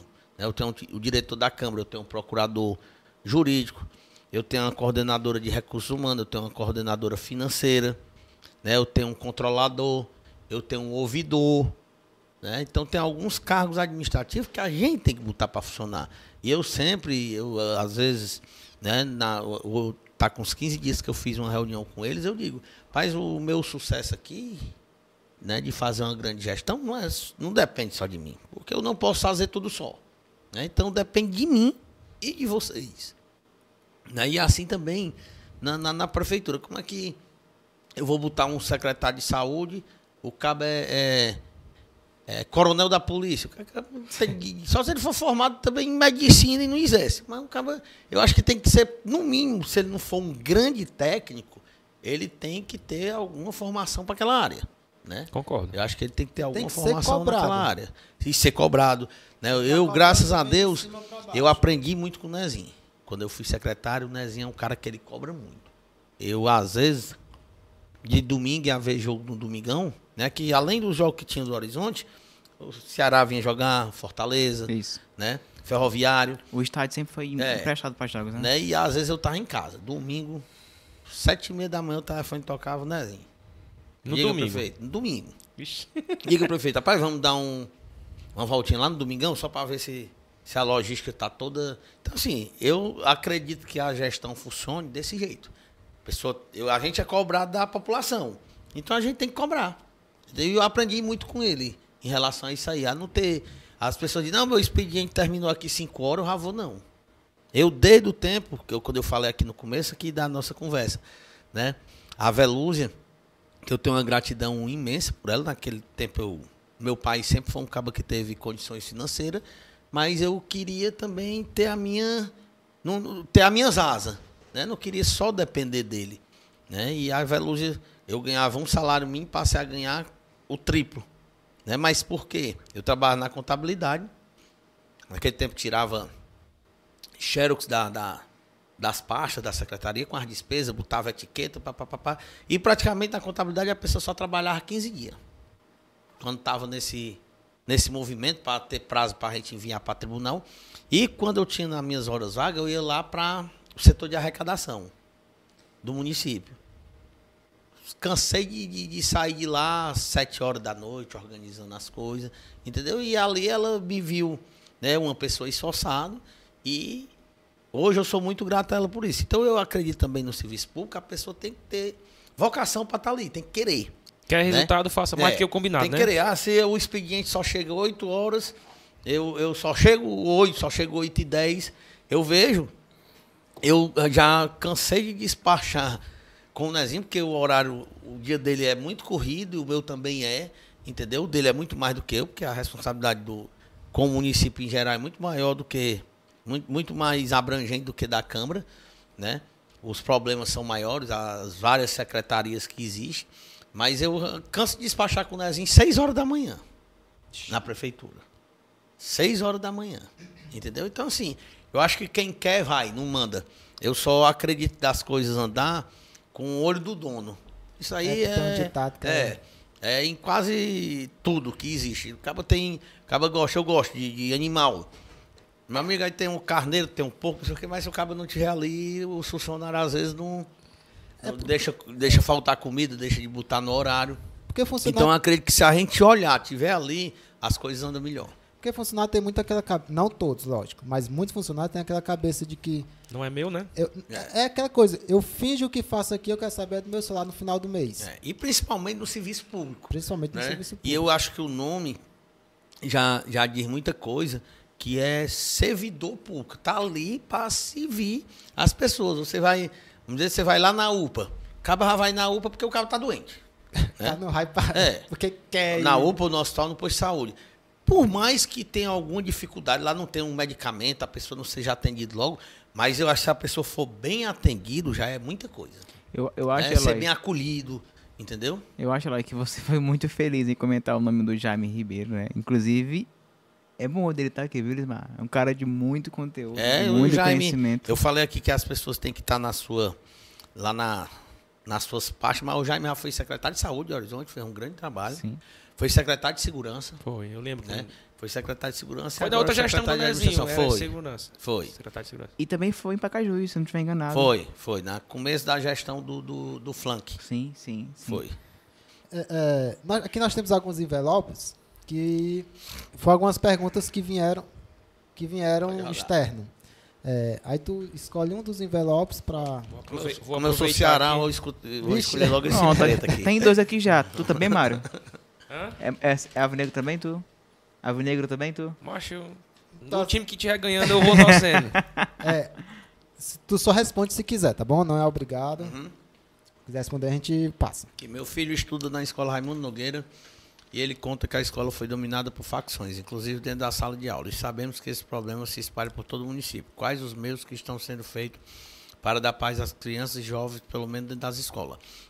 Na escola Raimundo Nogueira, que é até o César, que é diretor da escola, o Mas César isso é real mesmo? Tem, eu acho que isso aqui é um problema, como ela, a pessoa mesmo falou aqui, eu acho que é um problema de todos os municípios, né? Infelizmente, o Tá nosso, instalado um, um mal É. por aí no meio do mundo já. infelizmente, né, o nosso, o nosso estado tá, eu, eu, eu acredito e sou fã do trabalho do, do governador Camilo Santana, né? Eu acho que é um cara muito comprometido com o que faz, mas infelizmente a bandidagem, meu amigo, não se acaba não. Não se acaba não. A escola Raimundo Nogueira tem mais de 2 mil alunos, né? E o problema de Horizonte, eu não sei quanto tempo vocês têm, né, que conhecem a história de Horizonte, mas com a industrialização, vê a questão da violência. Vê gente de fora, Horizonte Vai tem gente de gente de Juazeiro, tem gente do, do Piauí, tem gente da Paraíba, tem gente de Morada Nova, de Quixadá, de Quixeramobim, de Itauá, tem gente de todo canto. Sim. Né? Infelizmente. Uma a- grande parte é. do horizonte é de fora. Infelizmente, a, a, a violência também veio junto. Né? Mas assim, eu, eu. A gente até preocupado com a violência no nosso município, como eu falei aqui, nós fizemos uma audiência pública, né? chamamos do, as maiores autoridades de segurança pública do município e do estado, foi o, o, o secretário, né, que é o, o Sandro Caron, né? Não, não pôde estar presente, mas o subsecretário de segurança Foi foi. foi lá, lá no estádio? lá Não, no- foi lá no, no- no- Na Câmara na mesmo? Câmara mesmo. Né? Foi o secretário de Segurança Pública Municipal, foi o pessoal do Demutran, da Guarda Municipal, comandante dos bombeiros. né? Nós mandamos convite para todos, mas infelizmente convidamos os dois juízes de Horizonte, mas não foram. Os promotores não foram, porque eu acho que isso aí tudo envolve É, a questão da segurança pública. E é né? de interesse de todos, né? E essa questão aqui é que às vezes muita gente não tem coragem de também denunciar. Né? Porque você sabe que hoje a violência, meu amigo, acaba, acaba desse daí de, de facção para ele matar um é, é daqui para ali. Só Né? basta você ver alguma coisa. Certeza. Eu já vi né? casos de pichar e o cara, o dono da casa ir lá e apagar e o cara matar o Hum, dono aí a gente vê em Fortaleza pessoas sendo expulsas dos bairros. Entendeu? Isso tem que ser combatido. Inclusive, É. inclusive o, o Eloy, o, o nosso convidado anterior, né, o, o Robson, comentou algo que até saiu no, no De Olho Horizonte, é, em relação ao pessoal da. Não é base, não, mas é naquela. Do re- retiro. Retiro, justamente. Com né? certeza, um problema sério. Acho que você te- teve conhecimento. né? moradores de lá mesmo expulsando as famílias tradicionais. A Tatiana, que é a vereadora ali das queimadas, né? Não sabe mais o que fazer. A, a vereadora Lucivane, boa parte das pessoas que foram expulsas de lá são parentes da Lucivane. Para você ter uma ideia. Entendeu? Mas a gente tem, né, depois dessa audiência pública, eu formulei um documento oficial da- do que foi discutido, das ideias que dali saíram, e entreguei na mão do secretário de Segurança Pública do município. Né, Nós temos aí um coronel, que é o Aldenise, Aldreiz, um nome assim, que ele, ele fez um projeto, é Pichação Zero. Lá onde eles botam aquelas siglas lá no muro, eles vão lá, a polícia vai lá e bota o símbolo da polícia militar. Ah, é? Entendeu? Bacana, É, é. bacana. Inclusive, ele foi apresentado lá e a gente já solicitou que o nosso município pudesse ser feito. né? A gente tem, graças a Deus, tem a equipe do raio também, que eles têm. Tem mais medo é do raio. tem mais medo é do raio. Eu ali onde eu Na moro. motinha preta. né? Ali onde eu moro, na Lagoinha, que é ali próximo onde a- era a metalúrgica Avelino. Uhum. E todo dia ali tem assalto. Um dia desse eu, eu- a gente tem um rachazinho da, da Câmara toda quarta-feira. Né? E quando eu vinha, por volta de, de 11 horas da noite, a polícia tinha matado um e o outro tava muito mal na UPA. Né? Ali a gente vê, eh, tem uns funcionários da Vulcabras que são assaltados todo quase dia. toda semana. Ali, eu sofri demais com a questão, né? O Nezinho deixou aquela obra da Avenida Presidente Castelo Branco quase concluída e passou os quatro anos da gestão Chico César e não tiveram coragem de botar os postes ali. Aí o Nezinho botou os postes, roubaram o Cio com três dias. Foi. Aí com dois dias ele mandou botar de novo, Roubaram de roubaram de novo e semana passada botaram e roubaram uma parte. Mas, rapaz. Entendeu? Então, assim, a questão de segurança vai existir. Só que eu acho que tem os mecanismos que pode, eu, eu acho que tem que ter blitz mais rotineira. Né? Mas veja, para você ver, né, tem as dificuldades também que a própria população faça com que aconteça. Pode olhar. Bota lá o de olho no horizonte, blitz no canto fulano de tal. A negada já começa nos grupos do WhatsApp. O pessoal não passa por lá não, que tá tendo blitz. Aí, meu amigo, como é que Verdade. pode, né? Verdade. Uma solução. Lógico que a gente não tem a solução mágica para tudo. Se tivesse, ah, meu Deus, era perfeito. Mas uma solução não seria começar mudando a Constituição? Porque assim, eu, eu, eu tenho família militar e eu conheço, tenho muito amigo militar e os cabas dizem na cara dura mesmo, cara, eu fecho o olho. Eu faço de conta que eu não vi, eu não faço de conta. Porque se eu ver, eu prendo, levo lá. Se o meu horário é por 6 horas e eu tô lá na delegacia, eu saí meia-noite, eu não recebo hoje, não recebo nada, é dor de cabeça. Acon- E sem falar que amanhã, 6 horas da manhã, o cara tá solto e passa pela gente fazendo hora. Acontece é muito. Então, assim, é, é complicado, mas é, eu vejo que é meio que querer tampar o sol com a peneira. Primeiro tem que mudar na base. Certeza. Resolver aqui a base, vamos dar um ponto que funcione, aí depois a gente vem subindo, no caso, e... É, até porque o judiciário, né? Um juiz não pode segurar uma pessoa lá, preso, onde a lei tem brecha para o cabo ser solto. Né? Ele, questão é que ele vai responder no Conselho de, de Magistratura.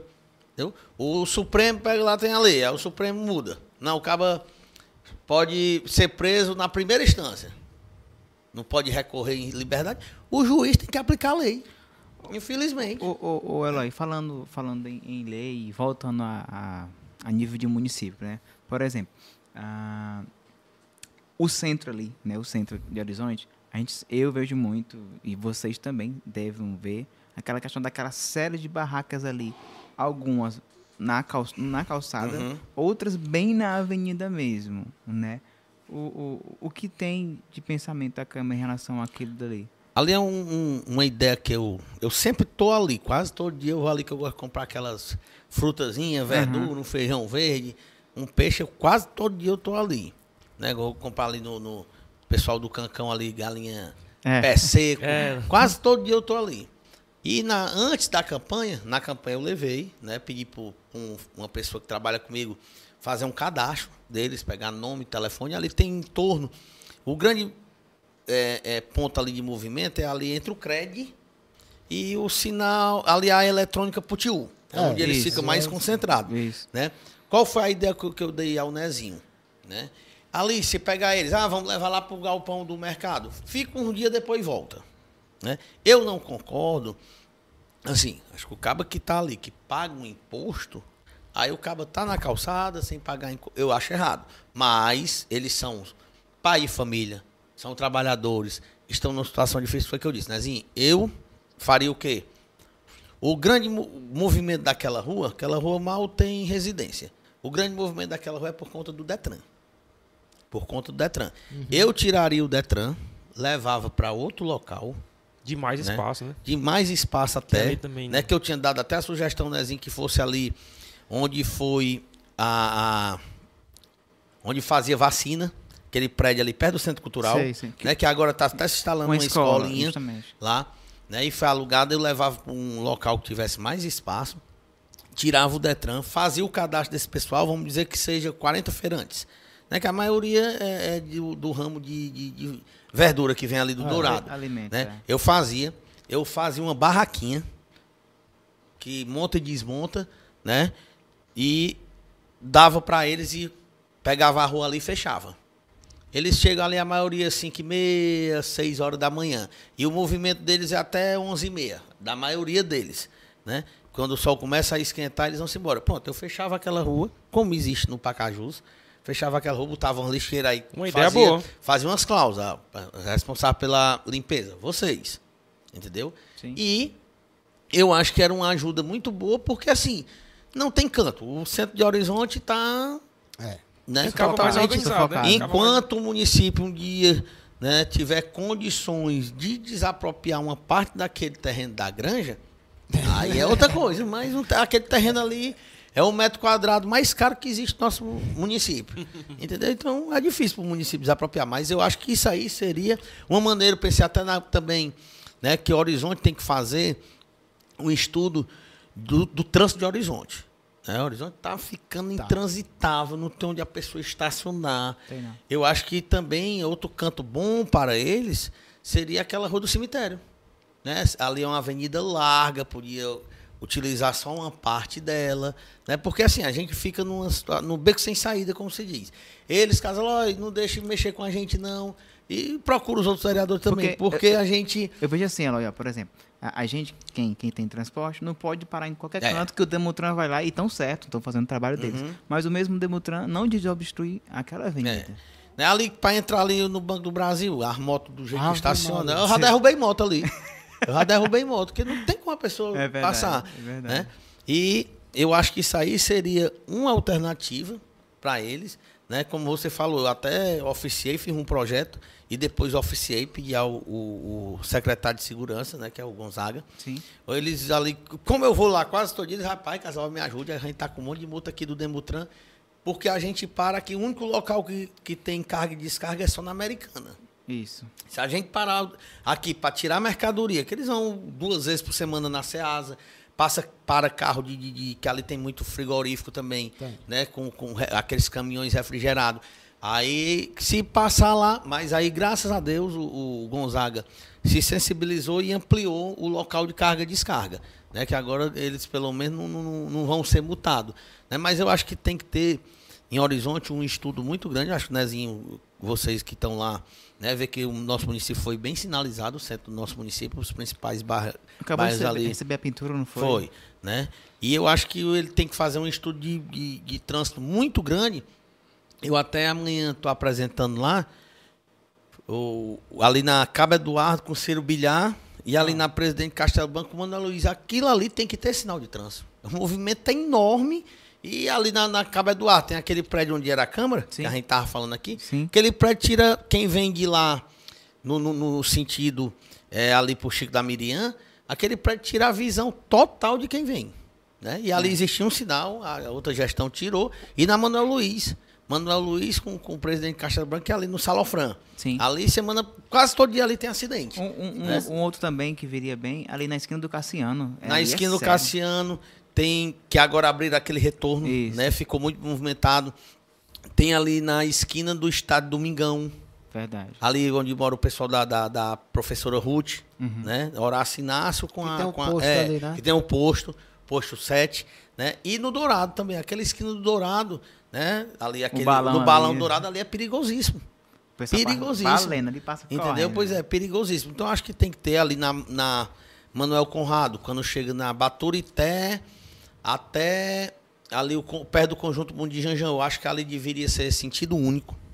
Né? Porque o Chico César abriu aquela rua, a rua Olho d'Água, né? Tá faltando só um pedacinho de asfalto. Eu acho que uma podia ser indo, a outra Ou- voltando. Houve rumores sobre isso daí, né, o, o Eloy, de, de ser. o- disseram que a Baturité seria um sentido É, só. né? Desculpa, a Horácio Inácio, né? A Manuel Conrado. A Mona Conrado. Eu É. tinha escutado da Horácio Inácio de ser um sentido só e o Mona Conrado ser inverso. É, eu acho que isso aí já cabe em, em várias ruas do de Horizonte. No Planalto tem canto que é muito movimentado, Muito o pessoal movimentado. estaciona.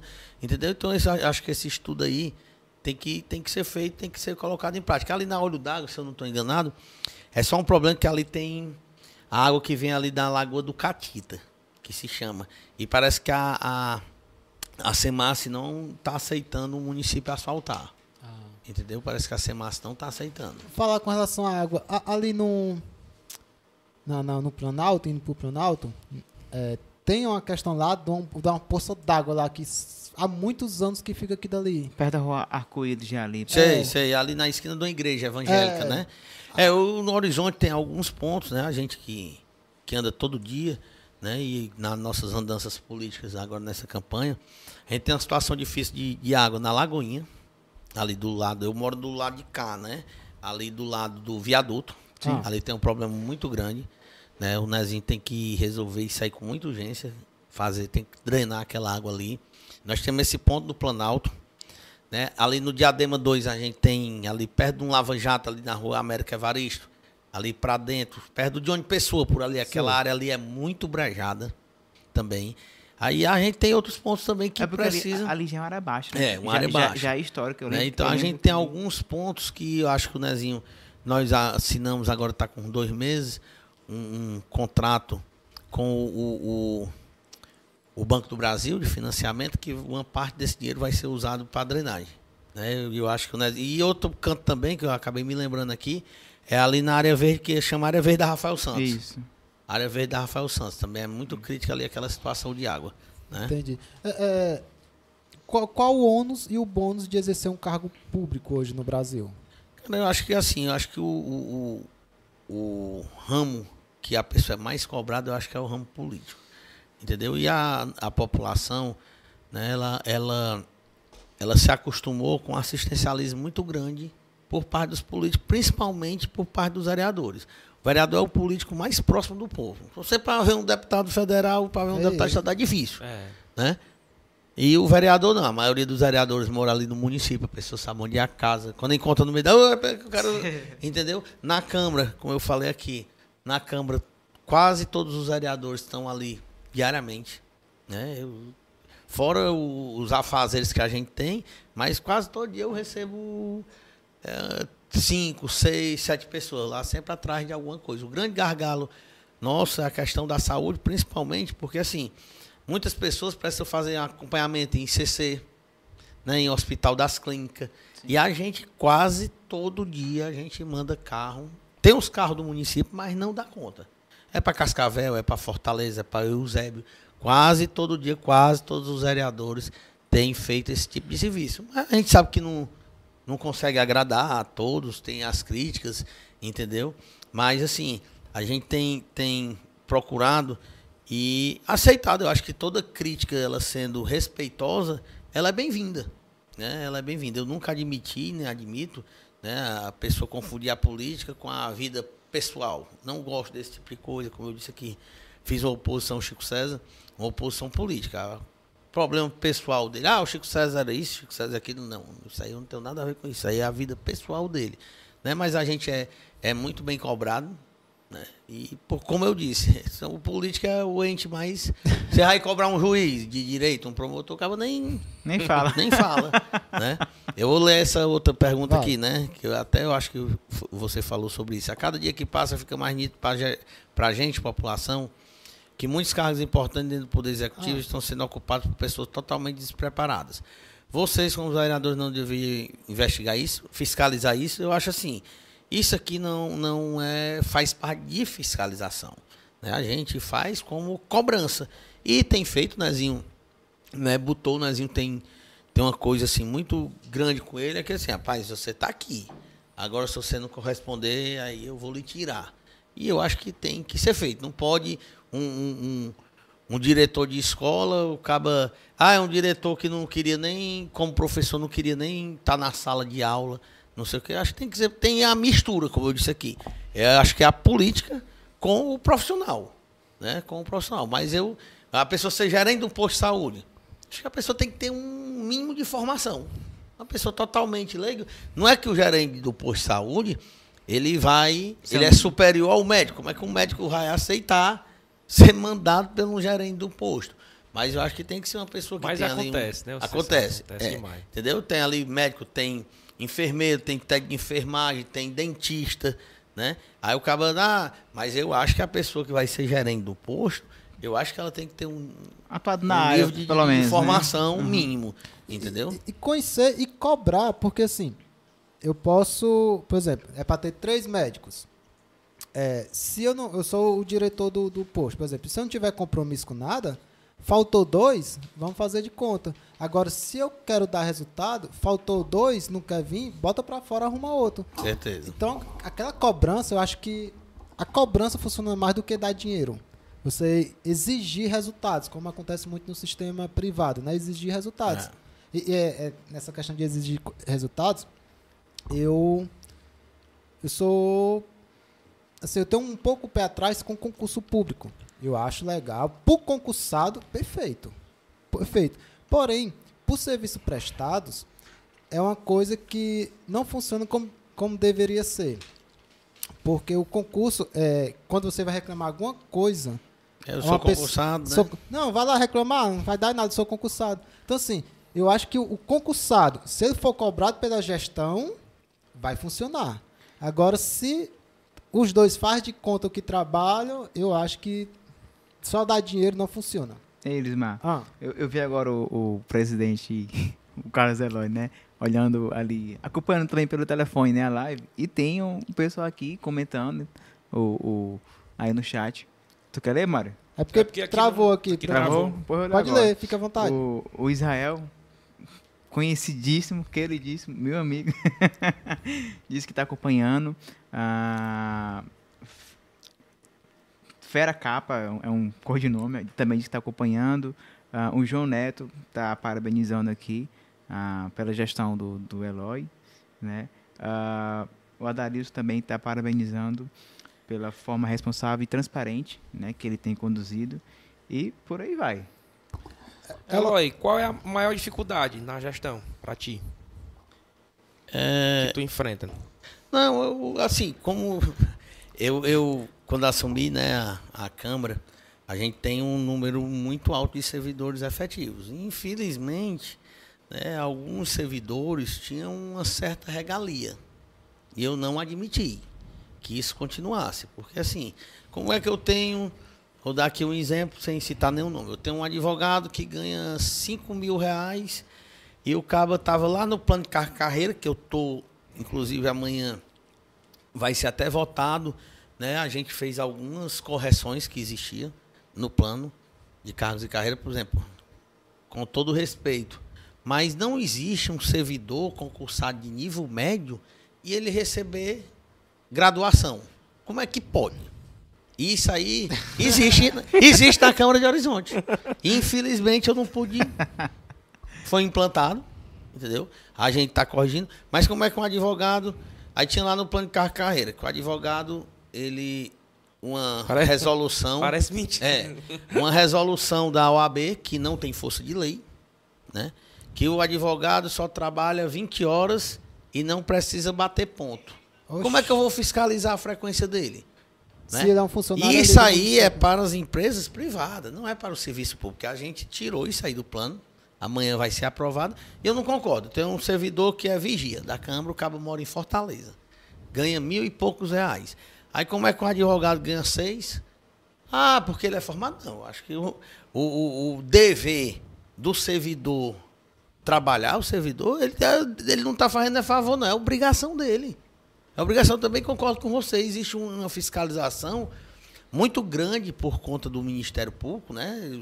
Sempre estando ali nas prefeituras cobrando que se faça concurso, mas não generalizando, mas existe no, no, no, no- serviço público os bons funcionários e existem os maus funcionários também. Existe. Entendeu? Existem os maus funcionários também. Né? E eu já disse, servidor público está ali para atender o público. Então, o meu grande gargalo na- nesse primeiro ano é a questão do concurso de horizonte, que graças a Deus já está, diz no linguajar popular, já está caduco. Né? Mas eu falei aqui, eu só por força de mandato de segurança, né, eu botei três servidores para dentro de um concurso. Para você ter ideia, a justiça mandou botar para dentro um servidor que o cabo está nos classificáveis. Né? Diz o quê? Para me chamar um classificável, só se eu contratar uma pessoa. Ah, eu tenho um, um, um motorista para chamar. O casal tem motorista concursado. Não, você, você tem motorista contratado. Não, pois chame lá que você tem gente para chamar. Né? Aí tudo bem. Ou então, ou então, se tivesse a necessidade, eu tenho Dois motoristas na Câmara. Ah, o dois, um motorista pediu exoneração do concurso. Aí pronto. Aí- Entendeu? Mas eu, eu fui obrigado pela justiça a chamar servidor que eu não tinha necessidade de ter mais servidor. Na Vai Câmara. inchar o. Entendeu? Mas eu não ia, como é que eu ia descumprir uma ordem judicial? Né, Já vem lá, né? Se você descumprir uma multa diária de dois mil reais. Ah, vem canetado já. Entendeu? Eu não podia discutir, mas isso aí também, né? Eu disse que foi o grande gargalo, mas graças a Deus, né? Eu acho que na, na vida da, da gente a gente tem que ter o desafio, né? Tem que ter o desafio, mas graças a Deus eu consegui fazer, né? Nesse primeiro ano, botar as coisinhas, os pingos nos is, né? Os servidores não são culpados, eu, fica, eu falo aqui, né? Os servidores não são culpados disso aí, pelo contrário, eu tenho todo o respeito, a gente vai agora né, que fazia muito tempo a gente vai fazer uma confraternização agora natalina com os servidores, ou fazer uma confraternização com os vereadores, porque assim, eu acho que o sucesso também das gestões depende muito dos servidores. Lógico. Né? Se tiver os servidores né, comprometidos, quando eu fui instalar o PROCON, eu chamei lá e disse, ó, o que eu, a primeira coisa que eu quero aqui é um bom atendimento. Né? Por mais que a gente não vá poder resolver um problema, mas eu acho que O as atendimento pessoas que é vêm aqui viu? têm que ser bem atendidas. É verdade, porque é, é, eu digo, eu falo muito assim por, por experiências de quem vive no município. Né? Você vai para um, um hospital, é, doente, já lascado, vai à força. Quando chega lá, primeiro é na porta, já é mal atendido, já responde as coisas por obrigação. Dá vontade de você levantar e vir embora. Mas, assim, é- é, realmente tem que. O, o- poder executivo e, é, e legislativo tem que realmente fiscalizar para as coisas acontecer. Eloy, vamos supor que eu queira concorrer a um cargo político, um cargo público, vereador, exemplo. É, é fato que há segmentações que dão mais voto. Isso é fato. Onde eu deveria focar? Saúde, educação, cultura, infraestrutura, segurança ou religião?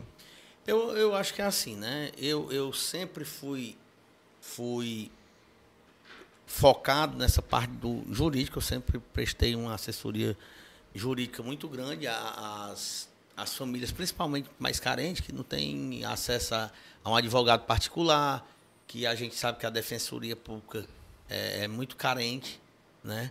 E, mas eu trabalho assim muito na saúde, também eu sou muito ligado ao esporte, não só pelo fato de ter sido o primeiro secretário de esporte de Horizonte, mas eu, eu tenho, para você ter ideia, o Samuel leu aí, né? O Adareus, que ele conhece demais, Adareus está com, tá com três eleições que vota comigo. Né? Eu tenho pessoas no meu grupo né, que votam comigo desde a minha primeira eleição.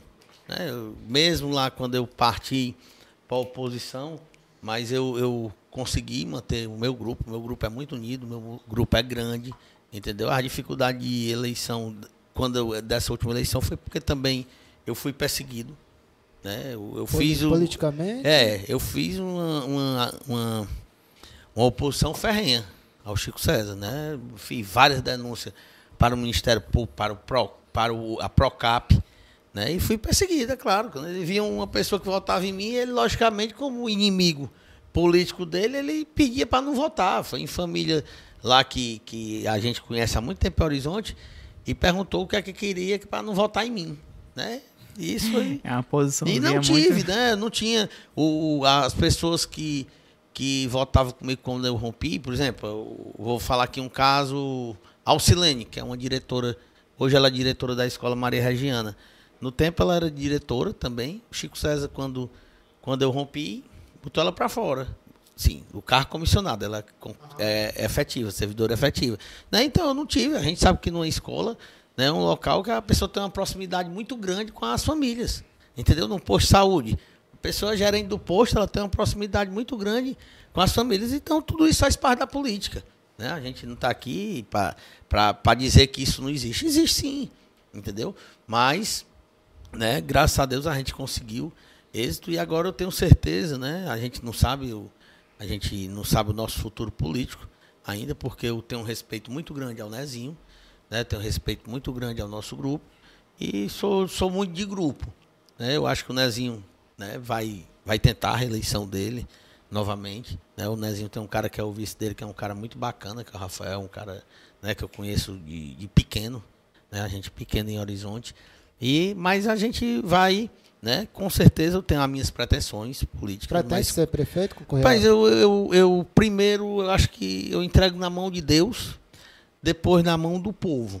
Né? Se for para o bem, meio bem, para o bem do povo de Horizonte, eu, eu quero que isso aconteça. Mas se não for, entendeu? Não quero, não tenho a pretensão de ser prefeito de Horizonte por status. Entendi. Entendeu? Se eu um dia Deus e o povo me der essa oportunidade, é para mim fazer um grande trabalho. Assim como quantas pessoas não. Porque assim, eu sou um cara muito realista. E eu sou um cabo assim meio fechado. E às vezes as pessoas têm uma impressão de mim que não é. Né? Pelo fato, eu, eu, eu detesto falsidade. Você está abraçando aqui a pessoa e apunhalando a pessoa por trás. Né? Então o meu jeito é assim, fechadão, sou assim em casa, sou assim na política, eu sei que. Aliás, assim, ah, o político tem que ser falso. o político tem que ser falso, mas isso aí não é de mim. E se um dia eu tiver essa oportunidade, né, assim como eu estou fazendo, não aqui estou puxando assim, né, auto me glorificando, não, mas eu acho que eu estou fazendo um grande trabalho na frente da Câmara. Isso aí é, é reconhecido pelos colegas vereadores, pela população, pelo próprio executivo. Né? A gente tem esse reconhecimento. E se um dia isso aí né, vier, eu, eu vou tentar e vou tentar assim. Quem vai É substituindo vai tentando sendo o melhor. Eloy, Né? pe- pela, pela a, a regulamentação lá da Câmara, tu não pode tentar uma nova reeleição não, né? Ou pode? Pode sim, Pode? pode, Sequente, já pode. pode. E é. Pode. Porque assim, a, existe naquela eleição do Senado e do Congresso Nacional, Ah. ali é- o PTB entrou com a DIN, né? E o Supremo barrou, porque o quê? Porque quem regulamenta as eleições deles é o regimento interno deles e a lei orgânica. Entendeu? Que é a Constituição, né? A Constituição como se fosse a- é, é como se fosse a lei orgânica do município. E lá no Congresso, no Senado, nas Assembleias Legislativas e nas câmaras municipais, cada uma tem o seu regimento interno próprio, né? E a tanto a lei orgânica do município de Horizonte como o regimento interno da Câmara permite que, que exista reeleição.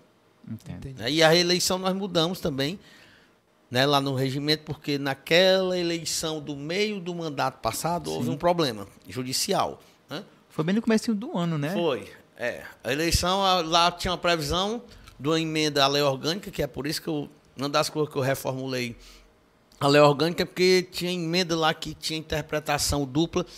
Aí uma emenda dizia que era em março, a outra em novembro. Aí o juiz anulou a eleição de março e botou para novembro. Eu pensei, pessoal, vamos fazer o seguinte, eu estou trazendo aqui uma proposta. Eu acho que março é muito cedo e acho que novembro é muito tarde. Principalmente, vamos dizer aqui, o, naquela transição que houve. Haroldo e Carlos. Às vezes, numa eleição final de novembro, o cara tem pouco tempo ali para botar os pés no chão, para ver o, qual vai ser o seu modelo de gestão, né? Até porque nesse período a Câmara está de recesso. Eu disse, rapaz, vamos fazer aqui, vamos botar aqui o meu termo. Nem em março, nem em novembro. A eleição vai ser na última terça-feira do mês de junho do ano que vem, né? E eu tenho o direito de disputar, né? Estou conversando, estou ouvindo os vereadores, né? Que tem, como eu disse aqui, tem tem gostado do meu trabalho à frente do Legislativo Municipal e a gente vai fazer uma análise, se for dar vontade e a gente tiver o voto, nós vamos ser candidatos sim. Tu tem oposição hoje dentro da Câmara? Não, não, não. Não. Acho que legislativo é legislativo, executivo é executivo, assim como diz na, na Constituição, né? Os poderes são independentes e harmônicos, né? Judiciário, legislativo e executivo. A gente tem tido uma parceria no bom sentido, né, com o poder executivo, o prefeito Nezinho não tem mandado nem um, um, um projeto, como a gente possa dizer, um projeto imoral para o município de Horizonte, sempre tem mandado é, grandes projetos que a gente tem né, tido né, a aprovação por parte de quase todos os vereadores. Né, para você ter uma ideia, né, eu vou amanhã fazer, a, amanhã a nossa última sessão, a gente vai fazer uma prestação de conta com os vereadores, com a população que estiver lá presente e transmitir através das redes sociais. Mas nesse ano foi apresentado mais de 400 requerimentos Oi? Por parte dos vereadores. Eu acho que é um recorde. Eu até mandei fazer um levantamento para a gente divulgar isso daí. Aí, assim, rapaz, requerimento serve, serve. Muitos requerimentos são colocados em prática. O município não tem condições de colocar todos. Mas muitos requerimentos, porque assim, isso é um dos papéis dos vereadores. É um dos papéis. Além do papel de fiscalizar, o papel, a gente tem os, o papel também de legislar. Entendeu? E isso é legislar. Tem os requerimentos, tem projeto de indicação, tem projeto de lei né, que a gente apresenta. Eu vou até antecipar aqui em primeira mão. Já está já tá conversado com a primeira dama do nosso município, que é uma pessoa muito atuante, né? Que além de primeira dama, é secretária. A gente vai, eu tenho um, uma bandeira muito grande, que é a questão do, das pessoas com deficiência. Autistas, eu tenho levantado essa bandeira, já fiz três projetos de lei relacionados a eles. E a gente, na volta do recesso, como tem que ser projeto de lei, tem que ser duas sessões no mínimo para esse projeto ser lido e votado, eu vou apresentar para a gente acabar no nosso município a questão do fogo de artifício. Bacana. Entendeu?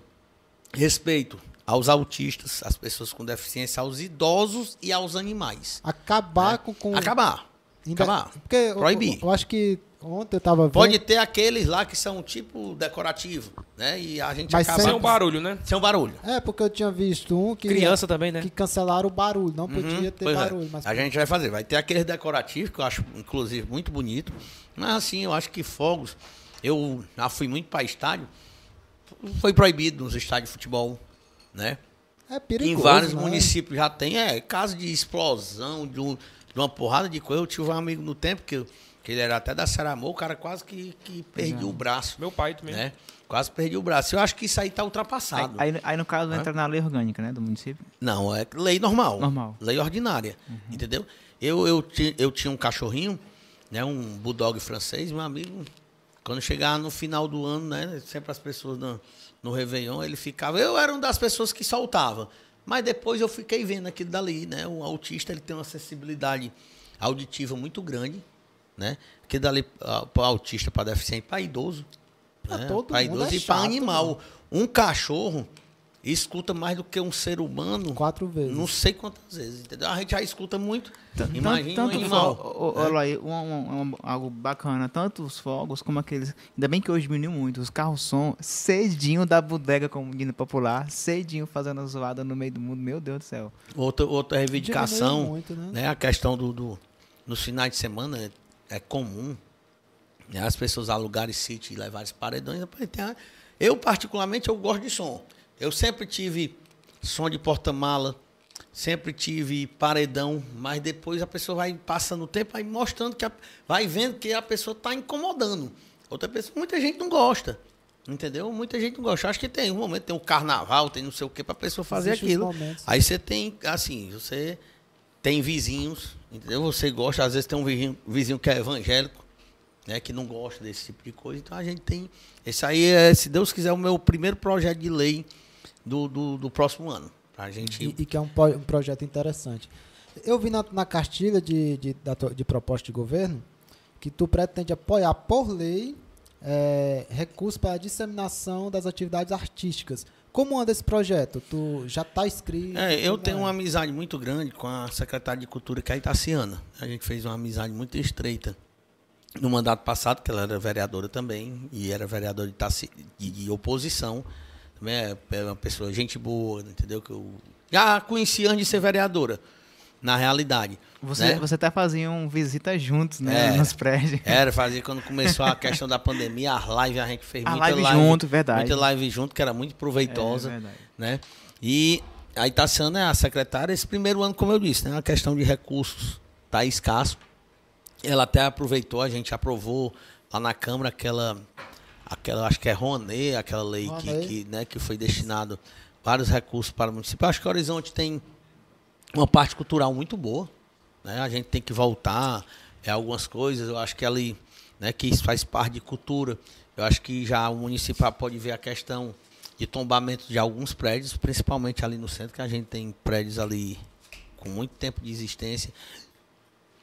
Tem a questão. Beber uma aguinha aqui. Tem a questão do centro cultural também, né? É um espaço. O Centro Cultural Tasso Gereissati que tem, tá voltando ao pouco, a pouco os projetos de balé, Inclusive, de aula de violão. Tem uma programação enorme. Pois Teve é. semana passada, essa tem de novo. De aula de violão, de aula de, de, de, de, de música. É o aluno de... de... lá, é o aluno lá. Eu fui, eu pois sou é. do Centro Cultural. E tinha aquela questão, não sei se vocês lembram da banda, Municipal Banda- de Horizonte, Sim, sim. né? Da banda municipal. Tem a questão também das quadrilhas juninas. Até um trabalho com, com, Né? com as crianças, né? É, tem a jovem. questão das quadrilhas juninas, que a gente teve quadrilha em Horizonte, Sabugaia, Cheiro de Terra, né? Beija-flor, alguma coisa. né? Teve muitas quadrilhas que, que representaram Horizonte, inclusive fora do país. Foi. Fora do país. Então acho que Isso Horizonte tem acabou um, tudo, né? É, eu acho que tem uma, uma, uma parte cultural ali que ela pode ser muito, muito bem aproveitada, né? Pois é, o Centro Cultural, cara, é um dos, maiores, um dos melhores centros culturais do estado e é tão mal. É, né, vinha sendo tão mal usado, Utilizado, né? utilizado e, e nós temos tudo. Nós temos tudo na mão, um espaço daquele, professores bons. Falta, não sei se falta gestão ou investimento para as Eu acho que também, né, a gente pode, que eu acho que se investir, tem algumas coisas que eu não digo não é nem gastar, é se investir. Eu acho que o que, que usa para segurança, eu acho que ela está fazendo um investimento. O que puder melhorar, né, só bem aqui rapidinho, só na parte de segurança, acho que o Horizonte merecia, principalmente nos bairros mais violentos, a questão das câmaras de segurança, que eu acho que isso aí inibe, né? Tem Mas na- a gente- na- na- nas praças e, É, e ruas, né, né, é. Né? Então, aí investir na cultura, eu acho isso aí importantíssimo. A gente tem, né, um ano difícil. Eu acredito que no, no próximo ano as coisas, no, no geral, irá, Começam a se encaixar, né, né? começa a se encaixar melhor. O primeiro ano de gestão sempre é complicado, sempre a pessoa tem que tomar ali, apesar do Nezinho ser um cara muito experiente, mas tem que ir aí se mudando e tem que ir, e como é que se diz, se reciclando. A gente erra ali no canto, acerta no outro, acerta no outro, erra no outro e vai se amoldando as coisas. O- o- só dar um- uma coisa aqui. É, eu vim do Centro Cultural há 12 anos atrás, foi quando eu comecei lá. E, e naquele tempo a gente estudava música por prazer, gente, e tava lá porque gostava de música e tal, e não tinha outra, podemos dizer que não tinha outra coisa. Celular era difícil e tal. Hoje em dia, uma, um, vou chamar até de criança, uma criança de 12 anos, ela não vai estar no Centro Cultural para aprender a tocar violão só por tocar. Para aprender a tocar um trompete só por tocar. Acho que tem, tem que ter um incentivo a mais. E pensando em banda de música, se hoje, eu digo por experiência, hoje só vai voltar a ter uma banda de música em Horizonte a partir do momento que tiver uma bolsa financeira. Tiver algo remunerado. E quando não for, pode botar projeto que for, nunca vai, dar, nunca vai acontecer. Eu, Porque os interesses mudaram. O Israel aqui viu mandando. Aqui, ó. Projeto de lei orgânica. É, 80. Projeto de resolução 5. Requerimento 338 requerimentos.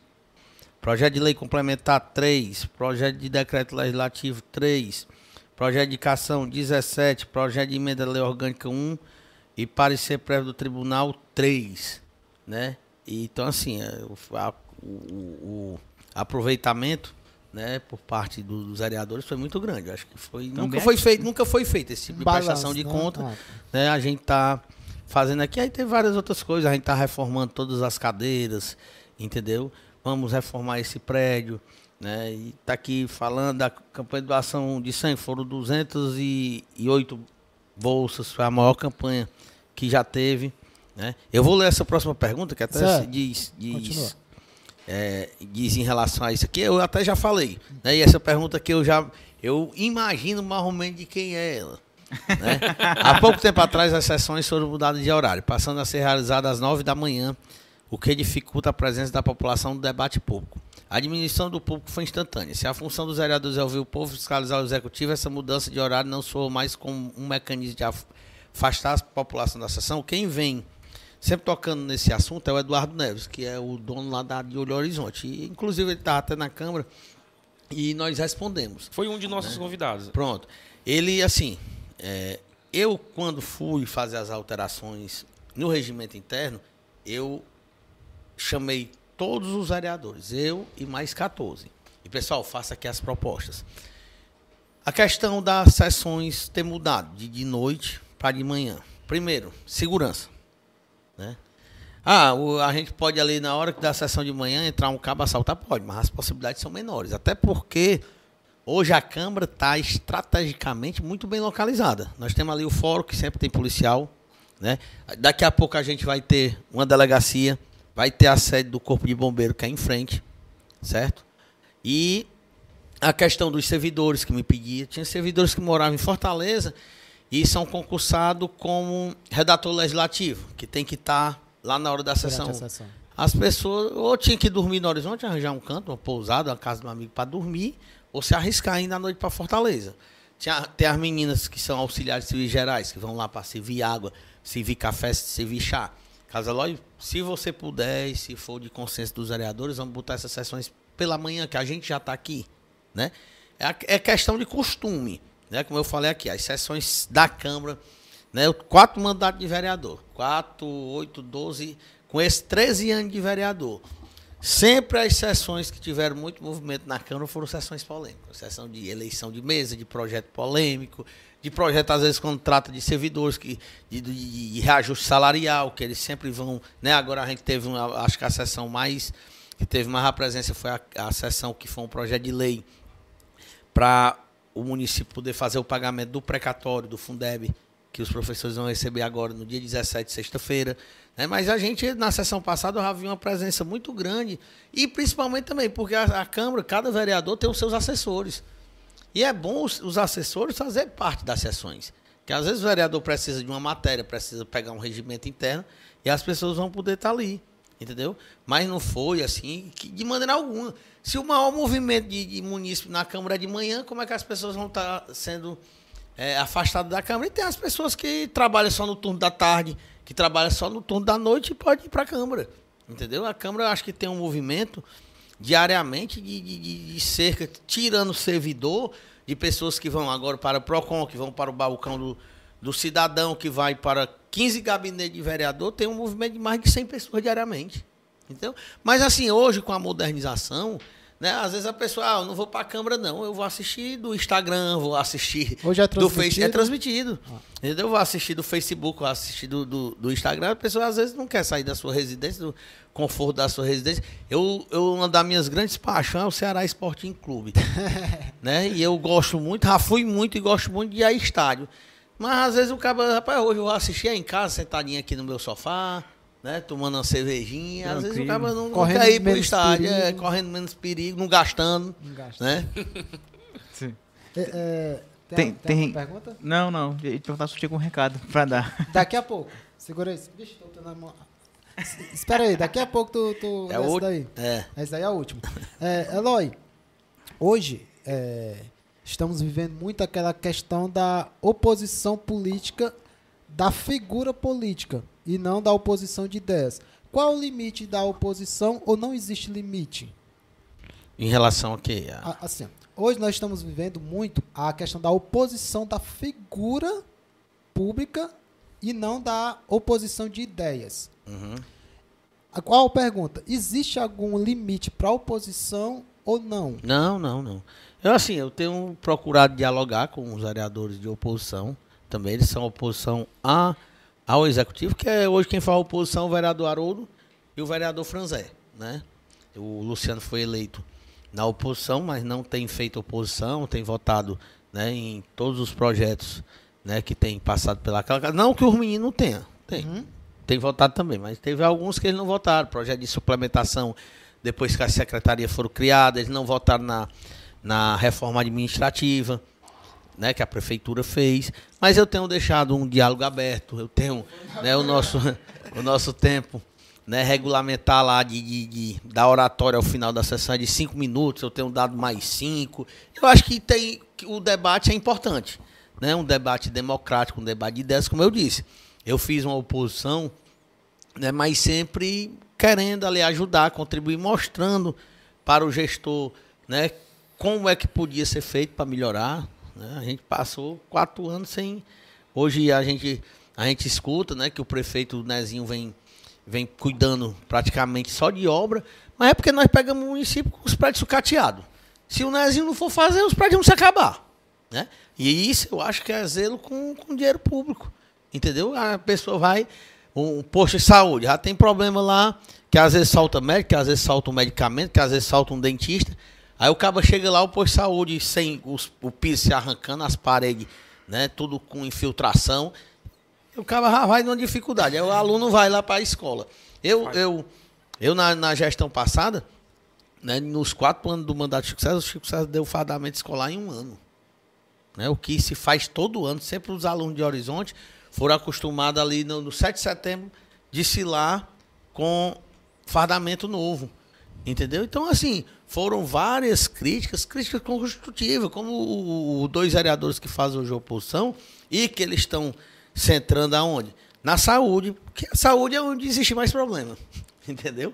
Na saúde é onde existe mais problema. Mas, assim, né, eles têm feito né, de forma responsável, entendeu? De forma responsável, tenham cedido o espaço e eu acho que, a, que a, a, minha, a sua ideia, a de nós quatro que estamos aqui dentro, não, não, é a mesma cabeça. Nenhum irmão gêmeo é, é igual ao outro. Igual. A gente sempre tem a, a diferença de, de ideia, de, de ideologia, de futebol, de política, de religião, entendeu?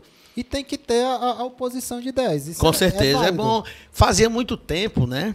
Que em Horizonte não havia oposição. Né? Tinha tido o Silvana, muito tempo atrás, o Kleber, e eu acho que por último o Kleber e o Dudu.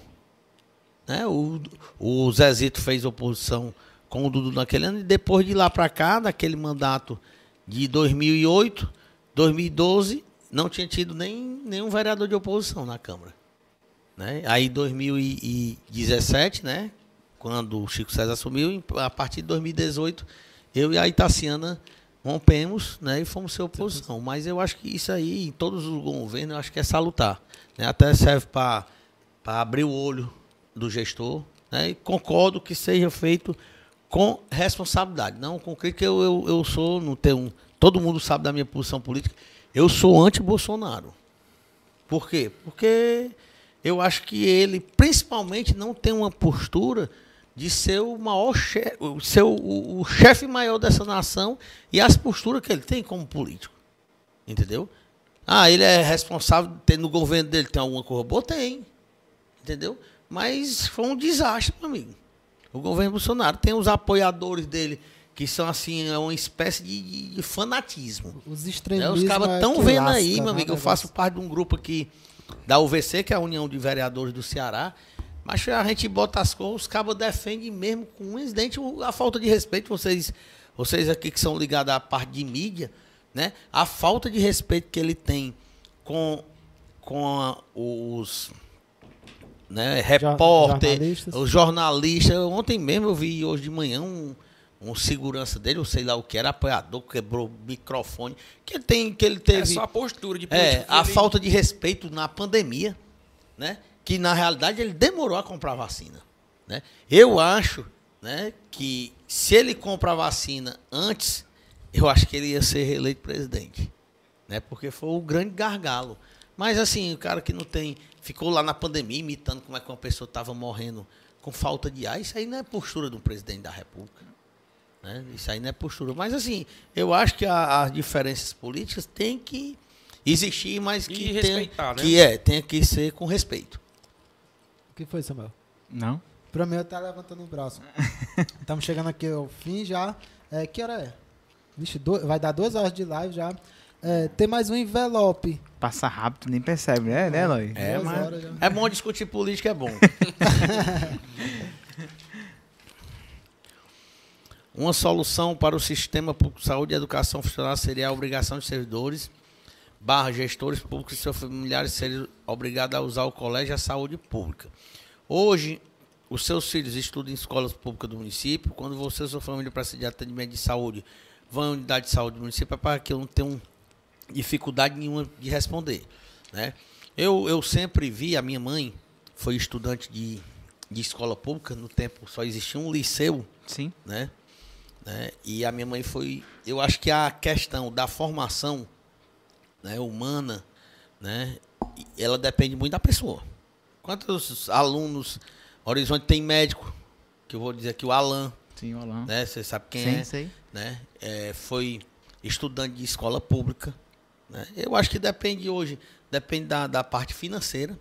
Né? Mas assim, os meus filhos, né, eu tenho uma filha de, de, de 21 anos, que inclusive né, amanhã é o último dia dela de aula e ela está se formando em fonoaudiologia.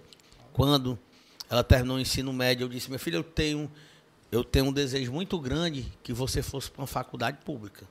né? Mas eu nunca quis escolher a, a formação deles. Eu acho que a minha família, a maioria, a maioria da minha família são advogadas do ramo do direito. Eu tenho meu pai é advogado, minha irmã mais velha, Ana Luzia, é advogada, minha, a minha irmã que é mais velha do que eu também, que é, eu sou do meio dos cinco filhos. Beber uma aguinha aqui que já está quase falhando. Ana Tereza, né, que é advogada também. Eu sou o terceiro. Tranquei a faculdade na metade do curso de Direito para me dedicar A política. à política. Né? Aí tem uma, a minha irmã, né, a, a Carolina, aí ela já é de outro ramo, ela tem uma loja de doces e salgados ali na, na cidade dos funcionários. E o meu irmão mais novo, também, João Eudes, que é advogado. Né? Meu pai tem mais outros dois filhos. Né, Não com- mexa, não. com outras com outra mulher, entendeu?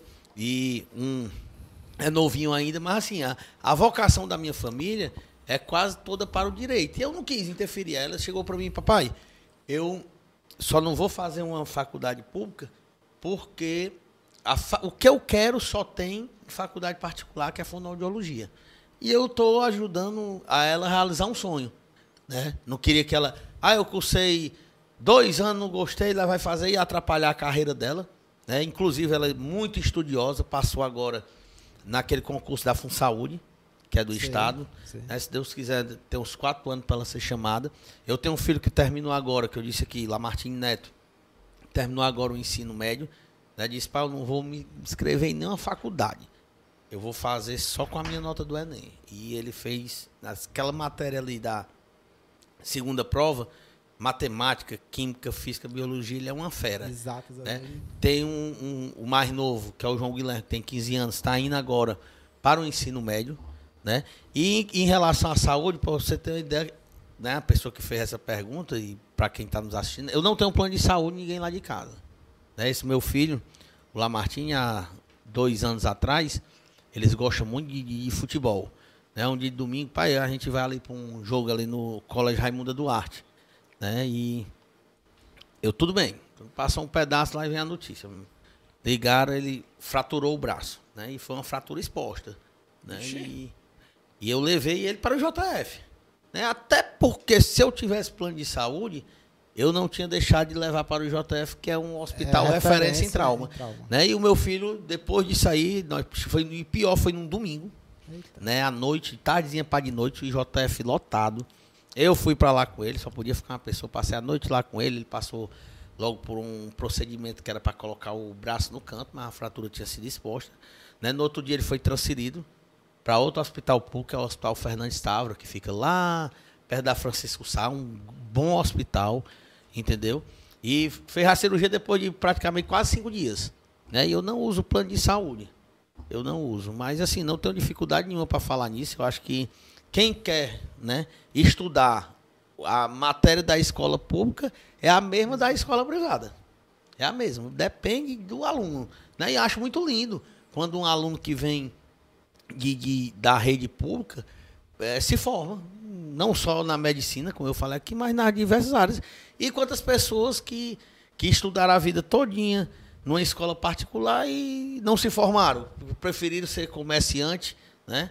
Eu, eu sou um exemplo, né? Estudei a minha vida todinha na escola particular, mas né, eu acho que assim, eu me dediquei à política. Eu até, às vezes a pessoa diz assim, casal, rapaz, tu, teu pai um, um excelente advogado, tua família toda advogada, tem um, tem um primo promotor, É muito que você se identifica, é, né? tem um primo promotor, tem um dois primos delegados.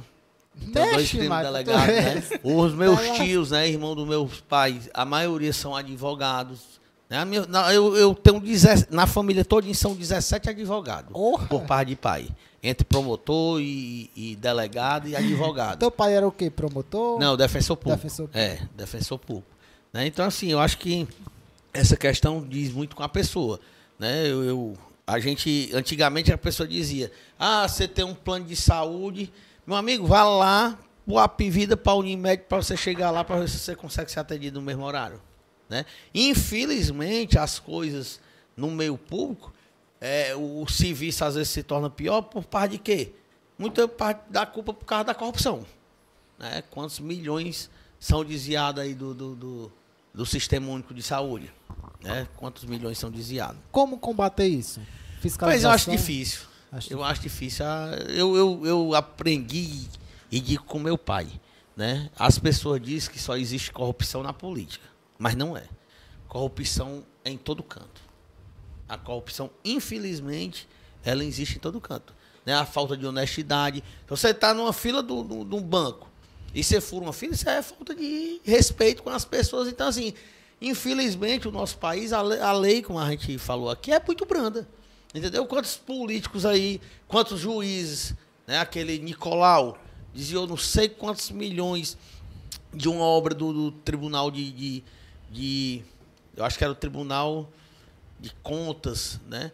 E passou pouco tempo na cadeia. né? A gente vê nos Estados Unidos, prisão perpétua, né? que eu, eu não concordo muito para algumas coisas. Mas para outras eu acho que no Brasil já deveria ser aplicada. E a gente sabe que os Estados Unidos é um país de primeiro mundo e nós somos de terceiro. Né? Então a desigualdade social no nosso país ela é muito grande. Mas assim, a corrupção existe em quase todo canto. Em quase todo canto, infelizmente, a corrupção existe. Né? A gente, como eu falei aqui, o, o, presidente da República veio com um discurso que ia acabar com a corrupção no país. Ele a família dele todinha, até a ex-mulher dele é investigada. O Cílio tudinho. Né? O cara que... A gente sabe que quem manda hoje na política do Brasil é o Centrão. Né? A Dilma, naquele tempo, sofreu um impeachment porque ela não quis negociar com o Centrão. A gente viu agora aí esse orçamento secreto. Quantos milhões de dinheiro ali para ele poder se manter no poder? Entendeu? E, infelizmente é desse jeito. A gente teve caso aqui no Tribunal de Justiça de Desembargador, né, que é um cara que estudou, que se formou, que ganha bem, que tem uma porrada de regalia, e o cabo tava vendendo sentença para soltar os maiores É traficantes. complicado, Entendeu? né? Então, assim, a corrupção tá num monte de setor. Enraizada. Né? Enraizada, infelizmente. Infelizmente, é. E pra gente encerrar, é, me responde uma coisa.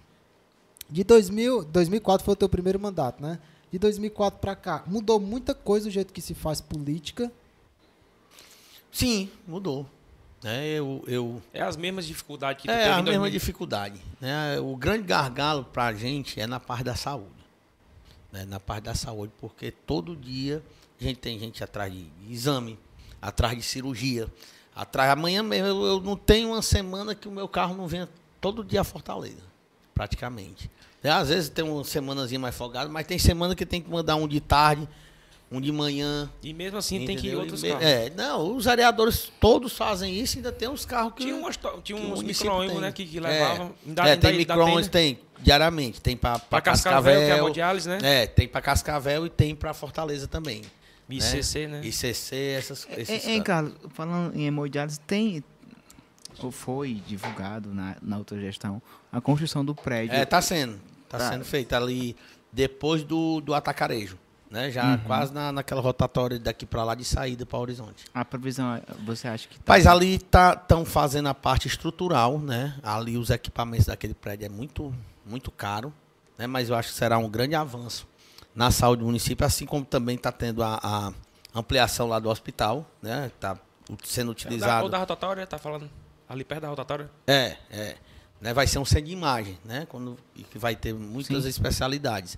Né? Vai ter a- também a construção, a ampliação do hospital, né? Que é, tá pegando, pegou aquele terreno ali onde era a Secretaria de Agricultura, que é pró- próximo Sim. da praça ali do Zumbi. Né? Então, assim, eu acho que o Nezinho já, já reformou vários postos de saúde. Eu acho que a grande dificuldade na saúde né, é a- é falta de profissionais. A gente vê, né, no- por ano, são formados Na outra gestão a gente advogados? via muita dificuldade de médico. Essa gestão Continua também. continua. Profissionais no, no modo geral. né? Porque, como eu disse, às vezes um médico ele vê muita comodidade do município que paga mais, do município que é mais perto. Entendeu? E o- cada município tem a sua responsabilidade financeira. Né? A gente, ainda bem que a gente é um município muito próximo, né? A Fortaleza. Mas essa, essa questão da saúde, como eu falei, né? ela sempre vai existir. Né? Tem algumas coisas na- no geral que nunca ninguém vai conseguir é, é, colocar em prática como 100%. Entendeu? Eu acho que a educação no nosso país deu um salto muito grande do que era no passado, mas eu acho que a saúde é o grande gargalo. Né? É o grande gargalo de qualquer administração, seja a nível federal, seja a nível, seja a nível estadual e seja a nível municipal. Né? São poucos, a gente vai ver os hospitais que fazem trauma. Né? JF, Fernandes Távora, é, Hospital da Mulher, pronto. Para o Ceará, praticamente três hospitais para o Ceará todinho. A demanda é grande. Entendeu? A demanda é muito grande. Entendeu? E a pandemia, as coisas pioraram, né? Sim. Tinha que ter, teve, quando ela coxou mesmo, os hospitais estavam lotados só de, de Covid. Só Covid, só Covid. Só Covid, entendeu? Parece- então, acho que, que o grande de gargalo de qualquer gestão é a parte da saúde, né? A grande dificuldade de, de- dos vereadores que eu Que toda gestão vai, vai, vai é, enfrentar, né? Vai enfrentar. A grande dificuldade né, do nosso. Eu tô falando em horizonte, mim e dos colegas vereadores, é principalmente na parte da saúde, porque a demanda é grande, né? Mas a gente tem que ver as coisas boas também. Eu vi aqui até, vou falar na sessão amanhã, né, que estava parado, uma das coisas que estava parada era por conta da, da pandemia, né? Mas Horizonte, né, de quinta-feira até sábado, foram feitos 281 é, cirurgia de catarata e 98 de pterígio, né, que é Mas é, parte é de é visão, feito em Horizonte. feito lá em Horizonte, na Policlínica. Olha, cara. Né, fez um mutirão, tinha já a- a- essa demanda, foi feito um mutirão e tá aí, tem 280 com quase 400 Ah, cirurgias ótimo. relacionadas à visão. uma ótima notícia. Né? Sim. sim. Então também tem, a- tem as coisas boas da, da gestão, né? Falando sobre as coisas boas, a gente fala de cobranças, do que a população faz ao- aos vereadores quando vem fácil ou não vem fácil, né? E depende de cada um. Mas, Eloy, tem as pessoas também que vêm a, a agradecer, né? Mostrar gratidão pelos feitos. Como, como né, você, na, na, na posição de vereador, como vem para ti, como você reage a um... Não, eu acho que assim, eu acho que ninguém tem aquele ditado, né? Que nem Jesus agradou a todos, né? Mas eu, para mim, né? Quando eu, eu fico muito feliz quando eu consigo ajudar uma pessoa. né? tem várias pessoas, eu, hoje como presidente, estando como presidente da Câmara, eu sou muito procurado e tem várias pessoas que não votaram em mim, né? Que me procuram e se tiver ao meu alcance, eu, eu faço questão de ajudar. E principalmente na área da saúde, os favores são muito reconhecidos. Porque quando a pessoa está precisando, meu amigo, saúde não é brincadeira. Saúde é Né? saúde. E quando o cabo está precisando, são pessoas, a gente tem lá vários vereadores que trabalham muito bem é nessa parte. Né? E eu acho que o reconhecimento, às vezes tem. Eu gosto muito de falar esse ditado. Né? Às vezes a gente faz 99% para uma pessoa, quando não faz o 1, foi esquecido os 99.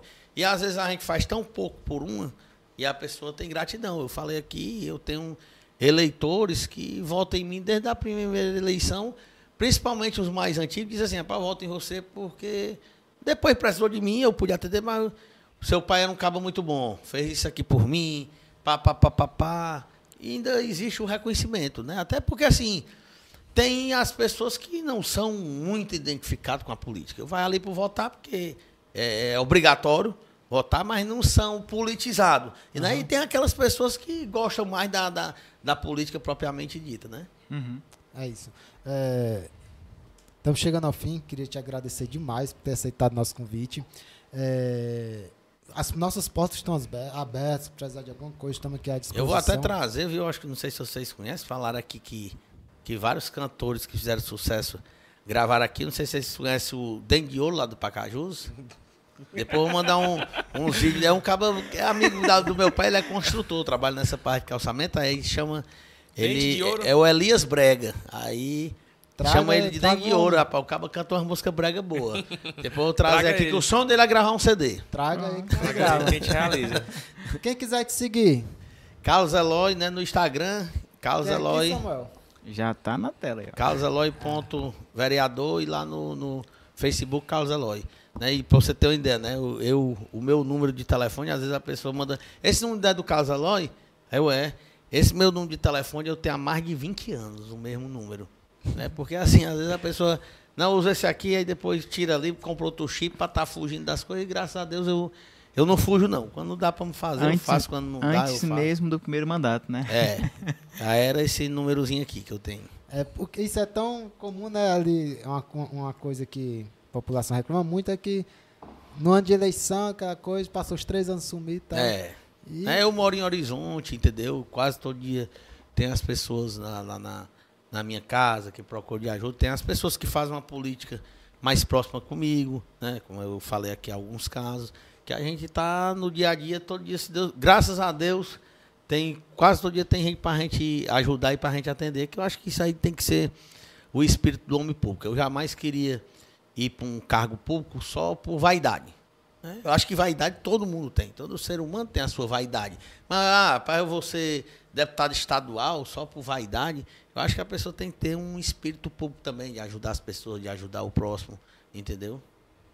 É isso. Samuel, tem algum recado? Não durma não, Samuel. O que foi? Não, tô falando aqui, o Wellington Lima acabou de comentar aqui. É, abraço aí ao presidente, sofredor. Eu acho que ele é Ele é tricolor. torcedor do É Fortaleza. Fortaleza. É porque eles estão esquecendo daqueles 4x0 que foi o último jogo. Vixe. Pela foto aqui, parece ser o, outro assunto parece ser o- É o né? Hélio que trabalha na educação, é, o esposo da... da da Tia Gerlane. isso, isso. Ótima É, pessoa. E eu sou companheiro dele aí de, de, de pedal, né? Bicicleta. Bicicleta. Uhum. Mas o Hélio tem esse defeito aí que é torcer Fortaleza. Ei, O Fortaleza fez uma campanha muito boa, né? Foi, mereceu, Ce- né? Eu acho que, também. eu acho que assim, aqui como eu até falei em algumas coisas na, na política, mas eu acho que a rivalidade no futebol ela é interessante. Eu não tenho mais aquela.